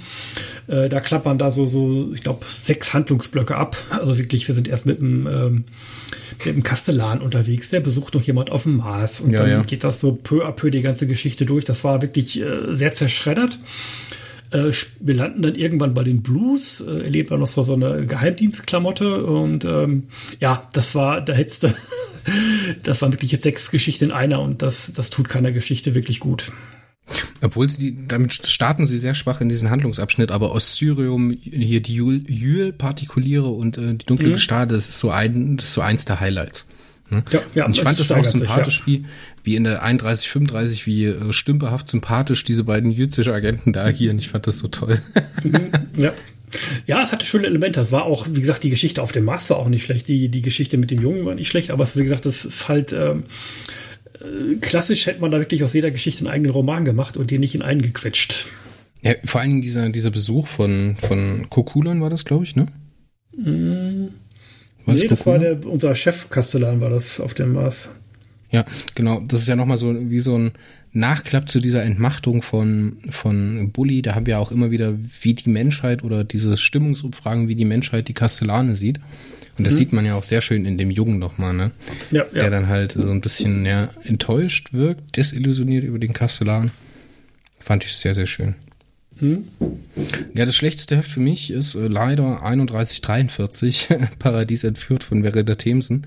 Wenn, weil es halt äh, nicht mein Fandom bedient. Auch wenn das jetzt ein bisschen unfair klingt, aber es ist halt eine subjektive Meinung, da habe ich mich echt gequält. Und das fand ich so, da habe ich teilweise Heft abgelegt und habe meine Frau angeguckt und habe gesagt, ich hoffe, es ist bald vorbei.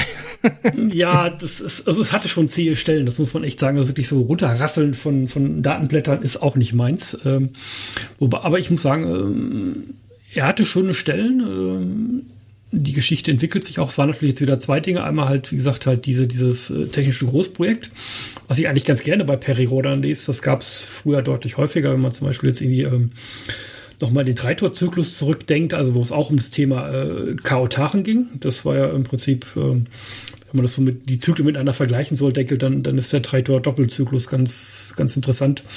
Weil da haben sie viele solche wirklich technischen Großprojekte gemacht. Sie haben eine Zeitreise unternommen. Sie haben halt äh, eine Transmitterstraße gebaut bis halt, äh, ich glaube, wo war das? Ähm, äh, Hangai, genau, ähm, wo dann die Negasphäre entstanden ist. Und ähm, ja, das war viel solche großen technischen Projekte, das wirklich äh, das, was die Hardcore-Fans wirklich so als, als richtige Science-Fiction bezeichnen würden. Ähm, wirklich viel Technikentwicklung, äh, Raumschiffe, äh, Großprojekte. Ähm, also ich, mir hat er eigentlich ganz gut gefallen, bis auf die äh, zugegeben etwas zehn Stellen zwischendurch. Aber ähm, also das, ja. das erste Drittel von dem Heft war wie Zahnarzt für mich. Da habe ich mich mhm. echt gequält. Und das, das Geile ist ja, man hungert ja nach der 31, 34 so nach Bully-Momenten. Mhm, ja, ja. Und dann hat man die Situation, dass Atlan ja in diesem Roman eine Rückblende mit Bully hat und man hat halt so Bock auf Bully, ne? Man mhm. hat halt so Bock auf Bully-Momente, auf was ist jetzt, was geht jetzt hier ab, wie fühlt er sich als Resident oder sieht das kommen oder irgendwie? Und dann kriegt man halt nur so Techno-Babble. oh nein. Ja, also ich fand den Roman eigentlich von der Stelle her auch äh, viel zu spät. Also im Prinzip so, so, ein Ding hätte eigentlich fast an den Anfang mitgehört, dass du wirklich, äh, du guckst also im, im, im, im 3100er ging es ja wirklich, was ist in der Milchstraße passiert? Die Kariraner sind weg, äh, wir bauen es wieder auf. Da ist, da schließt sich äh, so direkt an, äh, Atlan baut Arkan wieder auf. Ähm, also mir ist übrigens eingefallen, die Blues haben das das erste Mal zerstört. Ich glaube, das letzte Mal waren es wirklich die Kariraner äh, mit der Bleisphäre. Oder waren das äh, davor noch Ts? Ähm, ja, aber zumindest Arkon hat, drei hatte öfter mal leiden müssen. ähm, ja, also ich denke, ich hätte das Ding einfach wirklich komplett an den Anfang gepackt und dann, dann so einfach, du erzählst, was ist los, wir bauen die Galaxis wieder auf, wir reifen uns zusammen und ähm, dass du dann so, so ein bisschen so die, ähm, gut, ist es natürlich der Drang, da jetzt halt zu gucken, was machen die Deserteure, äh, was ist in Andromeda los, was man vielleicht Perry zwei, drei Hefte später losgeschickt hätte. Ähm, das wäre wahrscheinlich an der Stelle so ein bisschen passender gewesen. Hättest du natürlich jetzt wieder eine lange Atlan-Durststrecke gehabt, aber ähm, ja, ja, ich, ich frage mich halt, warum sie das dann nicht machen, dass sie einfach diese, diese, diese Romane, wenn sie halt an, die sind ja zeitlich auch immer definiert, ne? Also die haben mhm. ja einen mhm. festen Punkt, einen Handlungszeitraum, wann sie spielen. Und das ist dann halt nicht so machen, dass sie mit so Art ja, was man halt im Fer in Fernsehserien meistens sieht, keine Ahnung, irgendein Charakter sitzt in einer Bar, trinkt gerade ein Bierchen und da läuft ein Fernseher, wo dann halt eine Doku drüber läuft oder eine Meldung mhm. kommt, dass äh, der Großadministrator, keine Ahnung, Zicke, oder Atlan halt unterwegs ist, mhm. um Archon 3 an Ort und Stelle zu bringen.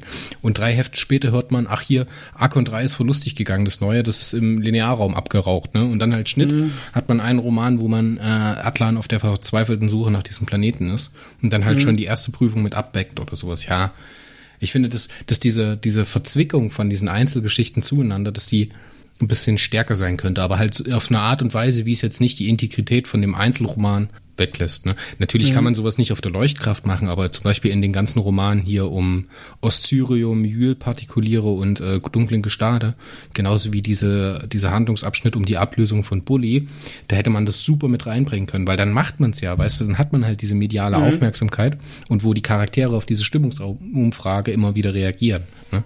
Ich weiß nicht, ja, ob es da vielleicht das Thema Überblendung, ja. Ja, dass es so ein das bisschen mehr ja. feiner verzahnt ist, ohne dass es jetzt wirklich die Alleinständigkeit mhm. von so einem Roman angreift. Ja. Ja, das, wie gesagt, das kommt zum Thema Überblendung zurückhalten. Das ist so, du musst halt irgendwie den Fokus übergeben an den nächsten Schauplatz. Ähm, das fand ich in der ersten, im ersten Viertel besser gelöst. Äh, hier hast du wirklich so wieder so harte Schnitte drin halt. Du bist bei Bully und dann bist du zack wieder auf der Leuchtkraft. Äh, dann bist du wieder bei Bully und dann bist du plötzlich bei den Kastellanen wieder halt. Ne? Das äh, springt stark hin und her. Oder von den Kastellanen dann äh, Jodosphäre springst du direkt wieder zu Jorin, dann bist du wieder in M13 bei Adlern und dann äh, mit einem Schlag wieder zurück in der Leuchtkraft. Ne? Das, Was ich zum ähm, Beispiel auch spannend gefunden hätte, wie du jetzt sagst, dass man Paradies entführt, relativ an Anfang des Zyklus. Ne? Sieht. Zum mhm. Beispiel, also ich würde es jetzt nicht in die 1, 2 oder 3 nehmen, weil dann will man natürlich auch was über den. Porter erfahren. Aber jetzt keine Ahnung, so bevor man mit den Siebenschläfer anfängt, dass man da diesen ersten, diesen ersten Atlan-Roman da reinpackt und die restlichen halt immer äh, zwischen die Handlungsblöcke zieht. Mhm. So zwischen ja. die Handlungsblöcke zieht, dass man da halt so eine klare Grenze dazwischen hat, ne, und dass die halt irgendwie ineinander übergehen können. Mhm. Ne? Das fände ich auch ganz, ganz spannend, aber ja, hätte, wenn und aber, alles gut. Jetzt haben natürlich die Atlan-Fans auch mal ihre vier Hefte bekommen. Die sollen natürlich ja. auch was zu lesen bekommen. Viel, der hat ja. ja. auch viele Fans. Ne? Viele lesen ja auch Peri Rodan ja, bloß wegen Atlan. Ja gut, Atlan ist so, so klassisch der Winnetou Peri Rodans. Ja, und ich habe manchmal so ein bisschen das Gefühl, dass sie den für die Ladies schreiben. Ja, das könnte durchaus sein.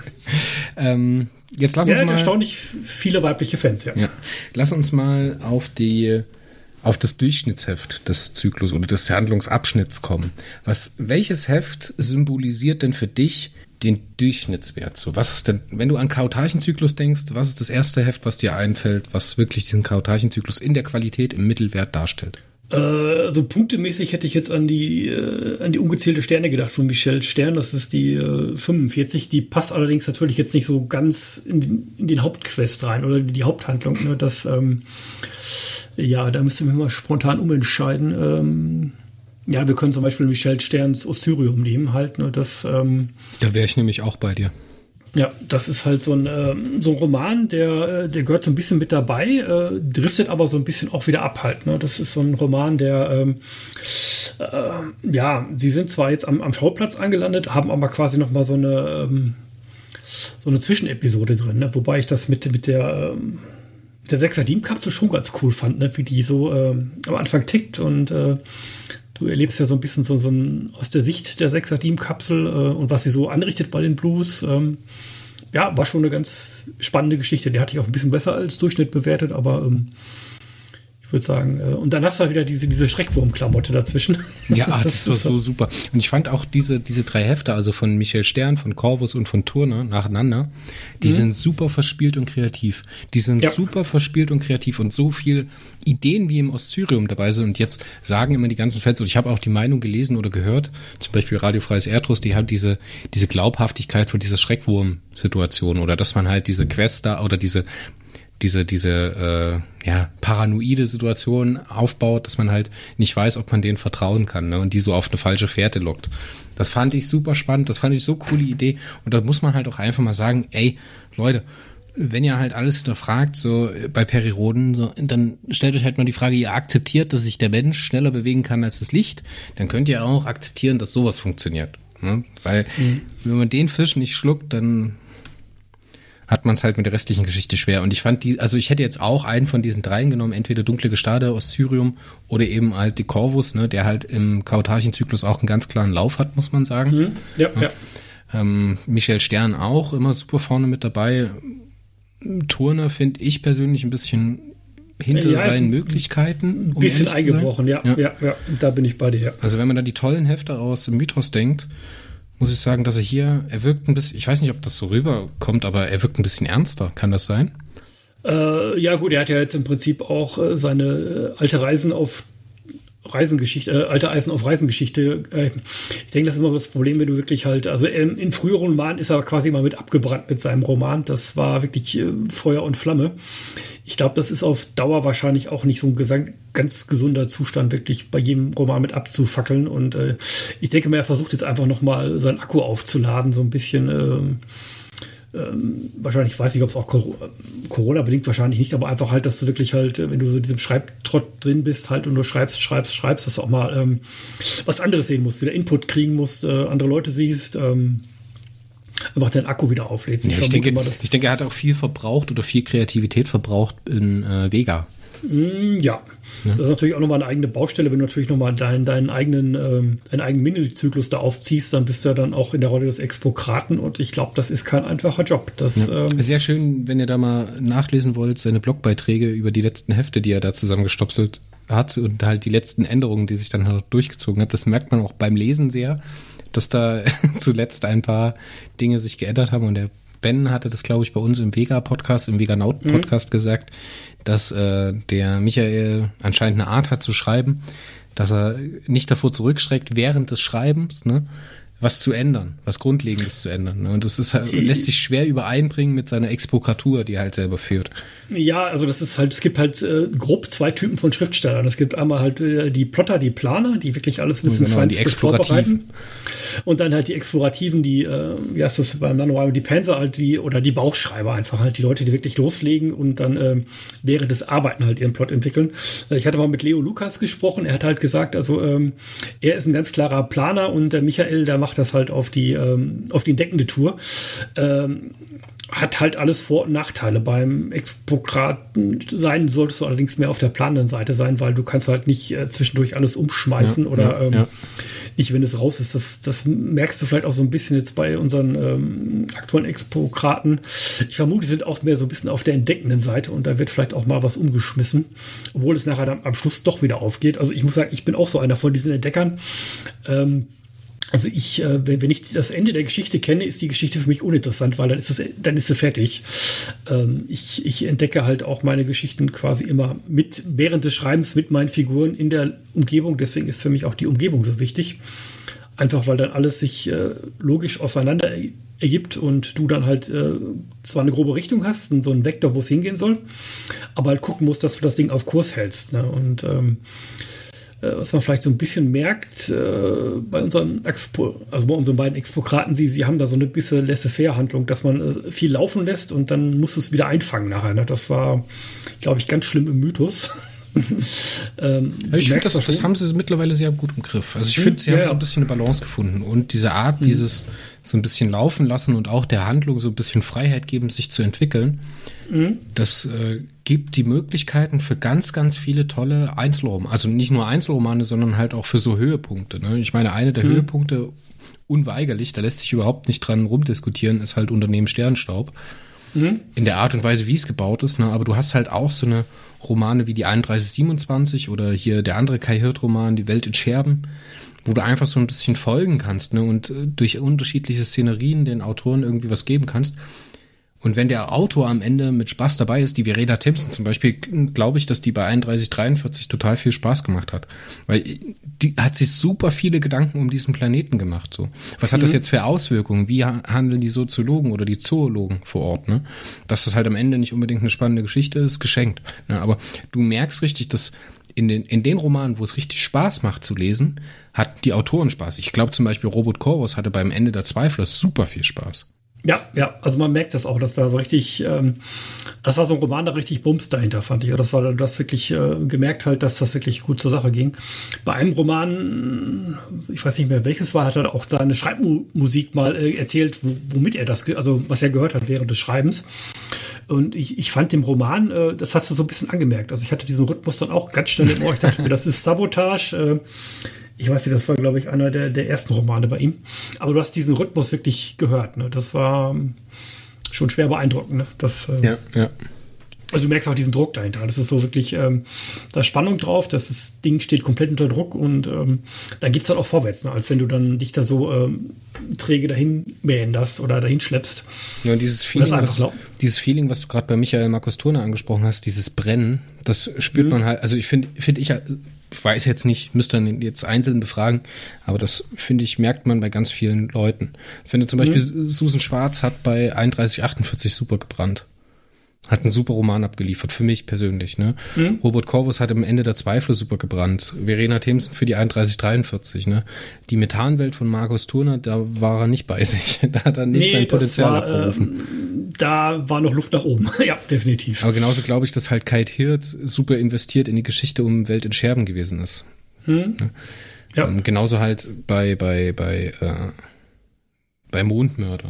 Auch, ja, aber jetzt Hände auf den Tisch ich meine, Durchschnitt, Durchschnittsheft haben wir jetzt gesagt, ist diese Oscirium-Reihe, also ähm, ein, äh, 36, 37, 38, was so diesen Mittelwert, aber wahrscheinlich eher absteigend ist. Ne? Also Oscirium da schon das Bessere oder das Beste für mich persönlich, was mich am besten getroffen hat. Aber jetzt lass uns doch mal zum besten Heft in diesem Handlungsblock geben. Was hast du am positivsten in Erinnerung behalten? Äh, wir haben natürlich hier unseren äh, Unternehmen Sternenstaub, den haben wir, klammer jetzt einfach mal aus. Also, also ich, ich klammer sagen, den aus. Du kannst ihn gerne wählen, das ja. ist natürlich auch eine legitime Meinung. Ja, also der, das hat das, wie gesagt, das ist die gleiche Geschichte wie, wie für Galactica verboten. Das ist so ein Roman, der fällt einfach äh, aus dem äh, kompletten Schema irgendwie raus, weil das ist so ein, ja nicht abgehoben, aber zumindest halt äh, handwerklich so gut gemacht und natürlich nochmal ähm, ein Thema aufgreifend, ähm, was weiter aus der Handlung herausgenommen ist. Also im Prinzip gut, Bully wird zwar entmachtet und du hast diesen äh, Bully-Roman. Bully schiebt den Blues äh, und hat, äh, muss sich dann quasi halt neu orientieren und, und bekommt dann auch Besuch vom Headhunter. Äh, war schon eine super coole Geschichte, muss ich sagen. Ähm, wobei es allerdings jetzt die eigentliche Haupthandlung ähm, ja, was heißt nicht vorantreibt, aber zumindest ich denke, es wird, wird in, in, in der zweiten Hälfte des Zyklus nochmal richtig wichtig werden, allerdings jetzt nicht in der ersten, im zweiten Viertel jetzt nicht. Mein Kandidat äh, würde ich fast sagen, das Ende der Zweifler. Das war ähm, sehr viel Druck dahinter, äh, sehr viel Action.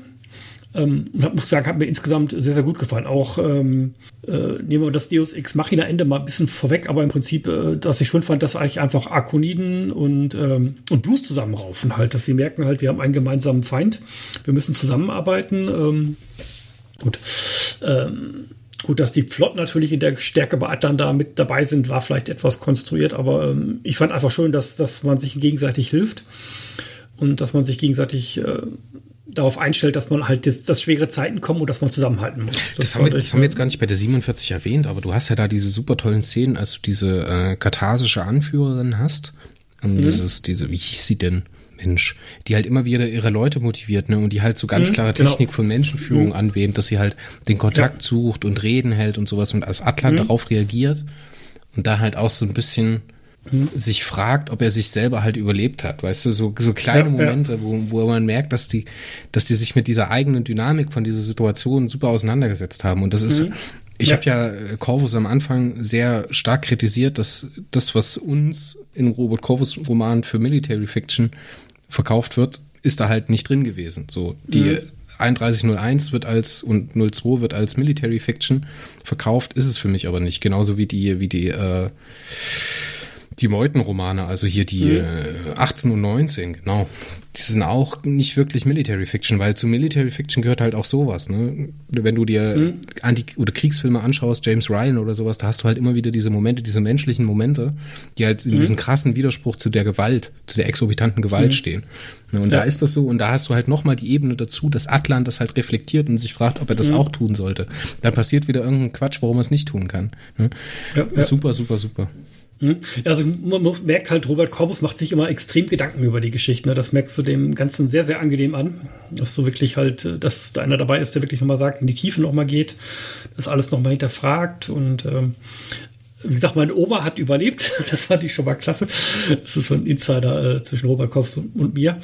Ähm, ja, das ist, wie gesagt, jetzt diese Figur einfach, die, ähm, die dann wirklich ähm, einfach auch menschlich agiert, die ähm, die das Ganze auch zusammenhält, vorantreibt ähm, und dann auch ihre menschlichen Momente hat. Ne? Und ich finde, da ist ja auch so ein bisschen drauf angelegt, wo dann, das hat mir ja gerade schon diesen Spoiler, ne? Ich sag's trotzdem nochmal Spoiler, Spoiler, Spoiler. Der Titel von 3155, das dritte Galaktikum, das deutet sich ja hier schon ein bisschen an, weil am Ende kommt es ja diesem, zu diesem gegenseitigen Treuespur, in Anführungszeichen, ne? dass die Gathase mhm. und die Arkoniden dieses, ja, diese Beistandsbekundung mit drin haben. Ne? Und dass halt da mhm. auch wieder Blues und, und Arkoniden so eine, auf eine Art und Weise sich annähern und dass neue Verbindungen geknüpft werden. Mhm. Weil eben diese Jodosphäre auch in der Herrlichkeit von Gattas liegt. Also regional. Ja.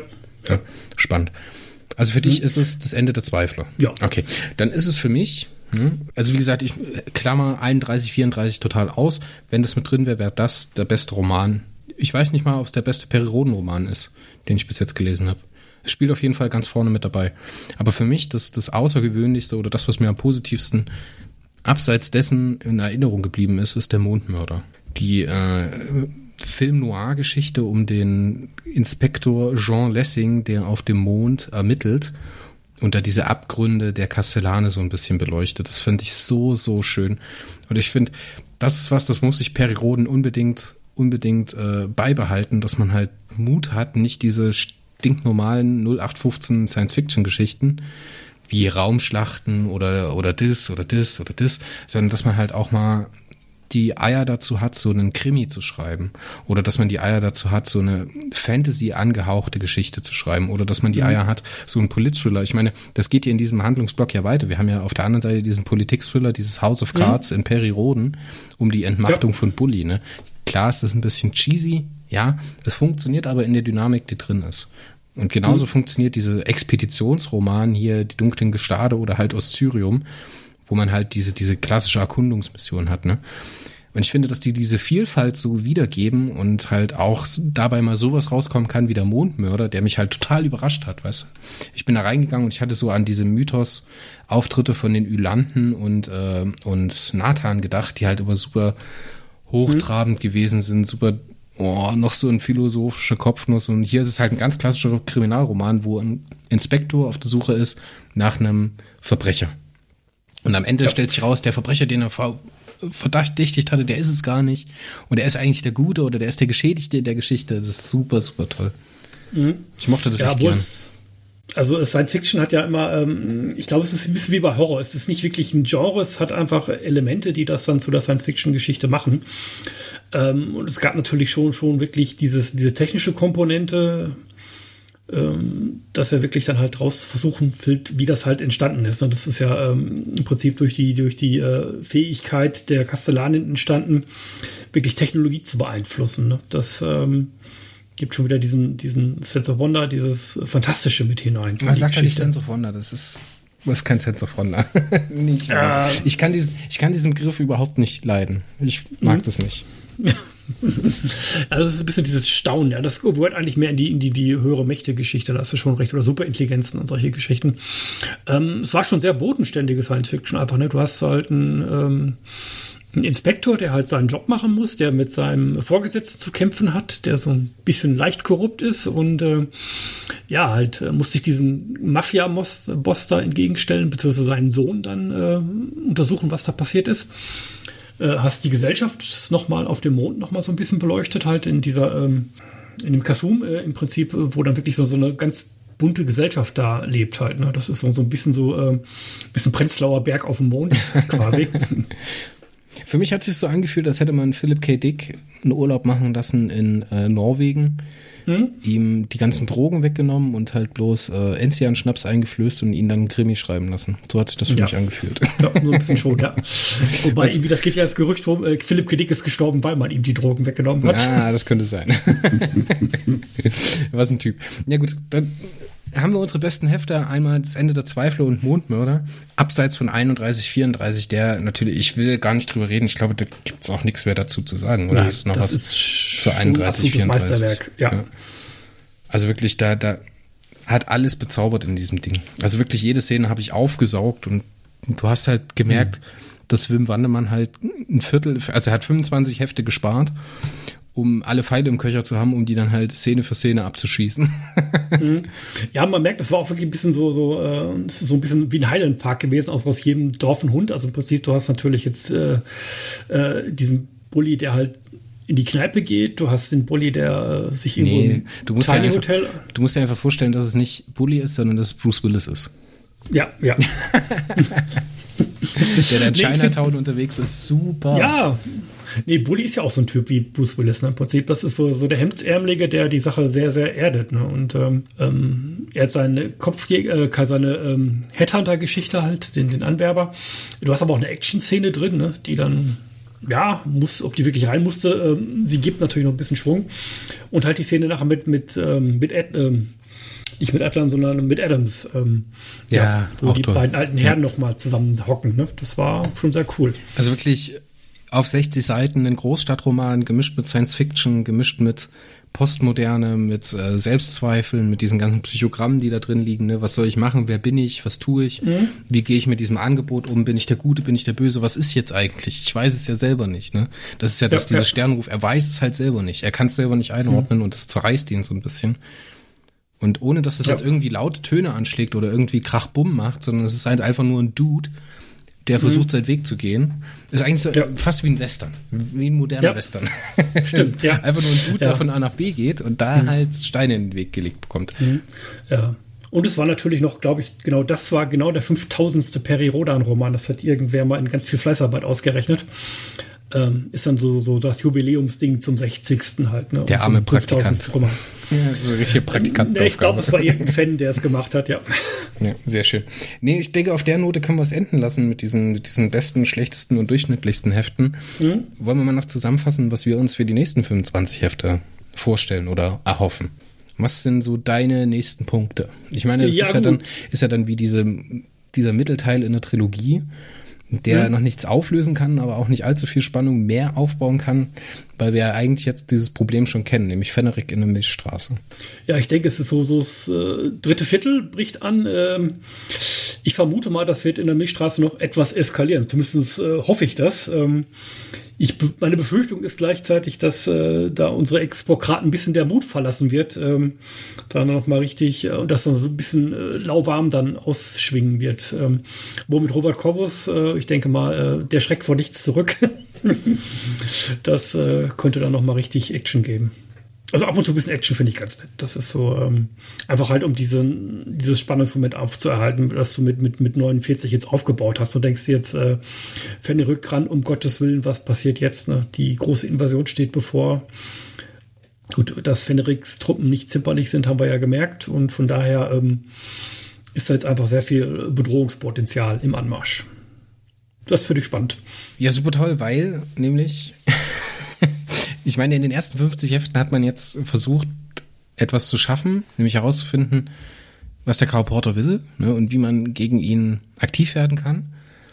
Und was man damit erreicht hat, ist genau das Gegenteil, nämlich das, was man um alles in der Welt verhindern wollte, dass der Karl Porter auf die Milchstraße mhm. aufmerksam wird. Ne?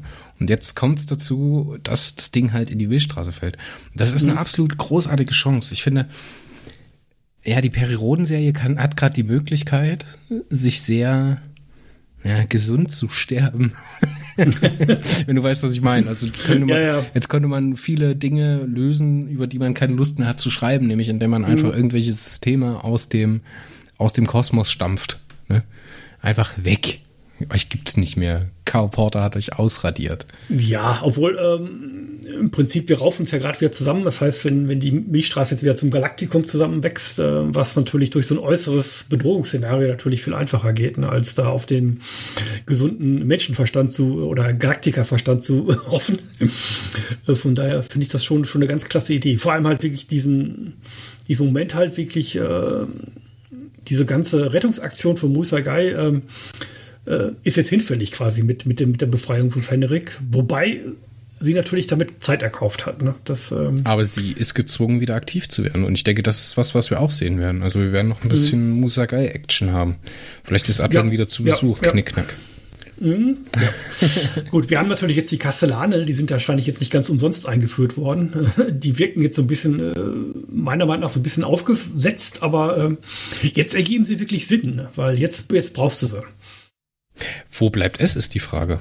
Äh, ja, gut, S ist ja noch verschollen. Ne? Also im Prinzip äh, schleppen wir uns quasi mit den Überresten von S durch die Gegend und ähm, also ich will, also, ich will auf jeden Fall sehen, dass es jetzt ordentlich kracht erstmal, dass es jetzt mh, zehn Hefte ja, erstmal ja. saftig auf die Schnauze gibt für die, für die Milchstraße, dass man halt auch diese Bedrohung, ich meine, K.O. Porter hin oder her, die Hilfskräfte hin oder her, das ist schon alles sehr beängstigend, aber dass das so diese krasse Macht ist, haben wir bis jetzt noch nicht gemerkt. Klar, wir haben das Kaufaktum mhm. gemerkt, ne, aber wir haben noch nicht die Ausmaße gemerkt. Wir haben das immer im Kleinen gemerkt. Ne. Die Muna mhm. waren einzeln unterwegs so. Aber jetzt will ich halt auch, das ist halt so ein Moment, den ich halt damals auch in Mythos gesehen sehen haben wollte, als, äh, als man in die Zero Zone vordringt, mhm. dass die Rast Chubai sich in Ankaisin so entfaltet. Weißt du, dass die die ganze mhm. Flotte rausschmeißt und halt wirklich mal als, als Macht ne, als mhm. Volumen mhm. aktiv wird. Und das will ich ja. jetzt halt auch vom, von Fenerick sehen, dass mhm. man halt auch echt Bammel hat, okay, Vielleicht ist es halt doch nicht so, dass alle durchkommen. Ne? Und ja, da halt ja. so ein bisschen dran rütteln, weil dieser, diese, diese Macht müssen wir jetzt erstmal, müssen wir jetzt erstmal einen Hebelpunkt finden, womit man die äh, überhaupt aufhalten wollen kann. Ne? Ob das jetzt klappt mhm. oder nicht, ist erstmal dahingestellt. Und das finde ich ja, halt sehr, sehr spannend. Und auf der anderen Seite halt, dass man die Möglichkeit hat, viel Ballast über Bord zu werfen. Äh, ja, gut, ich glaube, die klassischen Milchstraßenvölker, äh, da gibt's halt die, die, gut, die lemurischen Geschichten halt, gut, da hast du Terraner, ähm, du hast die Arkoniden, die Arkonen, ähm, gut, die Tefroda sind noch ein bisschen dabei, das sind so die ganzen Lemura-Abkömmlinge und dann hast du auf der anderen Seite noch halt die Blues und den ganzen anderen Rest halt, ne? Das von daher, ähm, das passt eigentlich schon. Also ich denke mal, die Blues werden jetzt ordentlich bluten müssen. Ähm, Na gut, deswegen fand ich die sind natürlich die wohnen auf dem Schlachtfeld. Die haben ganz schlechte ja, Situation. Ja. Also für, ich würde jetzt kein mhm. ungern ein Gathaser sein. Ja, ja. Mhm. Ja, gut, deswegen war Robert Corbus Roman, also die, die 47 äh, auch so klasse, weil sie einfach diese ganze Dimension nochmal eine Nummer ähm, größer gemacht hat. Ne? Du hast jetzt wirkliche Raumschlachten gehabt und nicht so, so, so Einzelaktionen. Ne? Von daher, das fand ich schon, äh, öffnet das Ganze so ein bisschen für, für die große Bühne halt jetzt. Ne? Das Denkst du, wir werden nochmal die Zeitkonstrukte sehen? Äh, ich denke, die sind wahrscheinlich raus. Also das war so eins von diesen offenen Fäden. Ähm, ich vermute mal, die werden jetzt erstmal verschwinden. Oder äh, die, die, tauchen wahrscheinlich nicht wieder auf. Da ich ja vor kurzem auch den, im Warpcast den äh, 3058er besprochen habe, was denkst du, ist mit Andromeda? Wird das nochmal zum Thema? Äh, gut, Andromeda haben sie ja jetzt wirklich äh, groß mit eingeführt. Ne? Von daher ähm, vermute ich mal, dass vielleicht sogar noch äh, vielleicht Hilfstruppen aus Andromeda anrücken, dass das so, so ein bisschen der ähm, die umgekehrte Geschichte ist, äh, wie in der Meister der Insel, dass halt die Milchstraße in Andromeda einfällt, sondern dass jetzt wirklich äh, Truppen aus Andromeda kommen, einfach um die Menschheit zu unterstützen oder die, die Milchstraße zu unterstützen. Wobei natürlich dann so die Abkapselung noch ein bisschen dagegen spricht. Ähm, aber ich vermute mal, es spielt vielleicht noch eine Rolle. Oder vielleicht im nächsten Zyklus, vielleicht kommt da noch was. Ich habe eine Vermutung oder ich würde gerne spekulieren, Markus. Hast du hm? Lust? Ja, klar, leg los. Weil wir wissen ja nicht, was mit Andromeda ist. Und wenn du dich jetzt an die 3058 ein bisschen erinnerst, wie diese, ähm, wie Vetris Modaut und Garnut das erste Mal in diesen, ähm, wie hieß er denn? Keskemi? Nee, das war der Etappenhof. Jetwen heißt die Station im Leerraum zwischen Andromeda mhm. und Milchstraße. Wie sie dort an diese Station kommen, macht das schon sehr, sehr chaotische Eindrücke auf mich. Mhm. Ich spekuliere mal ganz wild und behaupte einfach mal ins Blaue hinein, dass Andromeda unter den Einfluss des Chaos gefallen ist. Und dass diese, ja. Null, dass diese Nullverschiebung der, der Identfelder der Milchstraße nur ein Vorwand ist, dass Andromeda sich abgegrenzt hat. Mhm. Ja, wobei äh, ich vermute mal, Andromeda ist wahrscheinlich eher so wieder in Richtung äh, Meister der Insel gefallen. Ähm, das hast du jetzt auch mit, mit Troja gehabt. Du hast äh, den, den 25er-Zyklus ge äh, F gehabt, wo wir im Prinzip dieser, äh, das erste Mal halt dieser wirklichen äh, Meister der Insel äh, Frau da begegnen. Ähm, Namen habe ich gerade nicht auf dem, ähm, die halt auch mit der, auf der, also, die mit auf der Leuchtkraft war. Und äh, von daher vermute ich mal, es geht mehr so Richtung Meister der Insel, dass das quasi so eine Art äh, gute Meister der Insel jetzt an der Macht sind in Andromeda. Das spricht so für diese Großprojekte, äh, diese, diese Abkapselung. Äh, ich vermute mal, es geht mehr so, so die Richtung. Aber denkst du echt, dass Andromeda überhaupt nicht äh, von, von, vom Kao Porter beeinflusst wird? Ich meine, der ist ja auch in der Milchstraße aktiv, ohne dass jetzt, ohne dass er jetzt weiß, dass die Jodosphäre wirklich existiert gut, die Möglichkeit besteht, aber ich weiß nicht, ob der wirklich so lange da aktiv war. Der ist ja im Prinzip äh, in Cassiopeia erst gestrandet, nachdem die Leuchtkraft ihn gerammt hat. Und ähm, ich vermute mal, in Cassiopeia war er nur aktiv halt einfach, um, um sich äh, wieder selbst fit machen zu können, um wieder, ähm, um wieder äh, schifffähig zu werden halt im Prinzip. Er hat ja, ja die, die, Robert Corpus Roman hat es ja diese quasi diese Startra Startrampe gesehen, ähm, wo sie da versucht noch haben, irgendwas zu bauen und ähm, ich vermute mal, ich weiß nicht, ob sie wirklich Zeit hatten, sich da in Andromeda schon auszubreiten. Ich meine, jetzt hat man ja Zeit und ich, ich würde jetzt nicht sagen, dass Andro ganz Andromeda irgendwie anheimgefallen ist, sondern dass halt der Kao Porter die auf eine Art und Weise beeinflusst hat. Dass da halt, keine Ahnung, es kommt zum großen Showdown, Fennerik ist in der Milchstraße, Säunte Abi sagt, Leute, gar kein Problem, ich rufe in Andromeda an, die kommen rüber und helfen mhm. uns. Ne? Und dann kommt halt keiner. Mhm. So, dann kommt halt keiner und dann gibt's halt richtig aufs Fressbrett. So, da, ja. so in die Richtung würde ich eher denken. Das könnte passieren, ja. Ja, was natürlich im Galaktika verboten ist, ist halt so, so ein Schlüsselroman jetzt für diesen aktuellen Kao-Tachenzyklus. Du hast das erste Mal ein Out gesehen und du hast halt gesehen, dass Andromeda sich abschottet, ne? das, ähm, und dann eine Stabilität äh, entstanden ist. Ne? Das äh, spielt zusammen. Ich weiß nicht, ob auf welcher Seite jetzt wirklich die Stabilität steht, aber ich vermute mal, ähm, das ist so wirklich äh, gutartige Meister der Insel, die dann einfach dann vielleicht der Milchstraße noch helfen. Wäre jetzt meine Vermutung. Ich bezweifle mal, dass diese ganze Meister der Insel-Klamotte im Kauteichen-Zyklus gelöst wird, dass sie komplett aufgelöst wird. Es kann sein, man hat ja vielleicht noch was für den nächsten Zyklus dann. Ne? Das genau, genau, genau. So, ich glaube, damit haben wir erstmal alle Erwartungen und äh, Inputs für die nächsten 25 Hefte zusammen. Wir sehen uns dann spätestens in 25 Wochen, wir zwei. ja. nee, wir hören uns natürlich bei der, bei der Hydrogol äh, Lesung auf jeden Lesung. Fall nochmal und wir werden uns bestimmt auch nochmal zu der zu dem ein oder anderen Periodengespräch zusammenraufen. Und spätestens im März werden wir miteinander reden, weil dann geht's ja um Atlantis. Uh. Hm. Mm. Da war auch noch was vor. Ja, das Markus. Muss, muss ich mir noch bestellen. ja, sehr schön. Ähm, haben wir ansonsten noch irgendwas in Sachen Perioden, was in nächster Zeit rauskommt? Ich meine, vor kurzem ist ja Traversan erschienen im November. Ne? Ich weiß nicht, ob äh, du das schon äh, die neuen Ausgaben schon bekommen hast? Ob du überhaupt bestellt äh, hast? noch nicht. Äh, ich habe natürlich jetzt eine Menge Zeugs hier liegen. Mein Stapel der, der noch zu lesenden Bücher wächst stetig. Ähm, ja, Traversan ist natürlich jetzt noch so ein Klassiker aus der Atlan-Geschichte, äh, wobei ich den schon mal oft auf der Karte hatte. Der, der hörte sich recht interessant an. Ja, ich glaube, da werde ich nochmal tätig werden, um meinen Stapel ein bisschen vergrößern. Genau, also das sind die Highlights und ich denke, wir werden auf jeden Fall noch genug Gesprächspotenzial haben für, für äh, ligafreier Kritiker in Sachen Kautagen und halt Periroden allgemein. Ja. Ich würde sagen, wir lassen uns dabei bewenden. Wenn ihr Feedback geben wollt zu unserer Sendung, zum Warpcast allgemein, zu ligafreier Kritiker oder anderen Formaten, könnt ihr das gerne per Mail tun. Dann schreibt ihr einfach eine Mail an podcast.warp-core.de podcast at warp-core.de. Ich schreibe es euch auch in die Show Notes rein.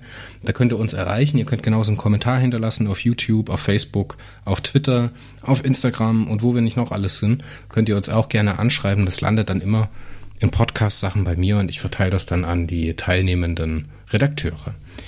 Wir haben mittlerweile auch ein Shirt. Ich weiß nicht, ob du das mitbekommen hast, Markus. Äh, ja, schon gesehen, ja. Wir haben mittlerweile zwei verschiedene Shirts. Einmal den, äh, das Warpcast in WRP CST ähm, in dieses klassische Run DMC Design gepresst, ne, mit weißer Schrift und roten Balken oben und unten.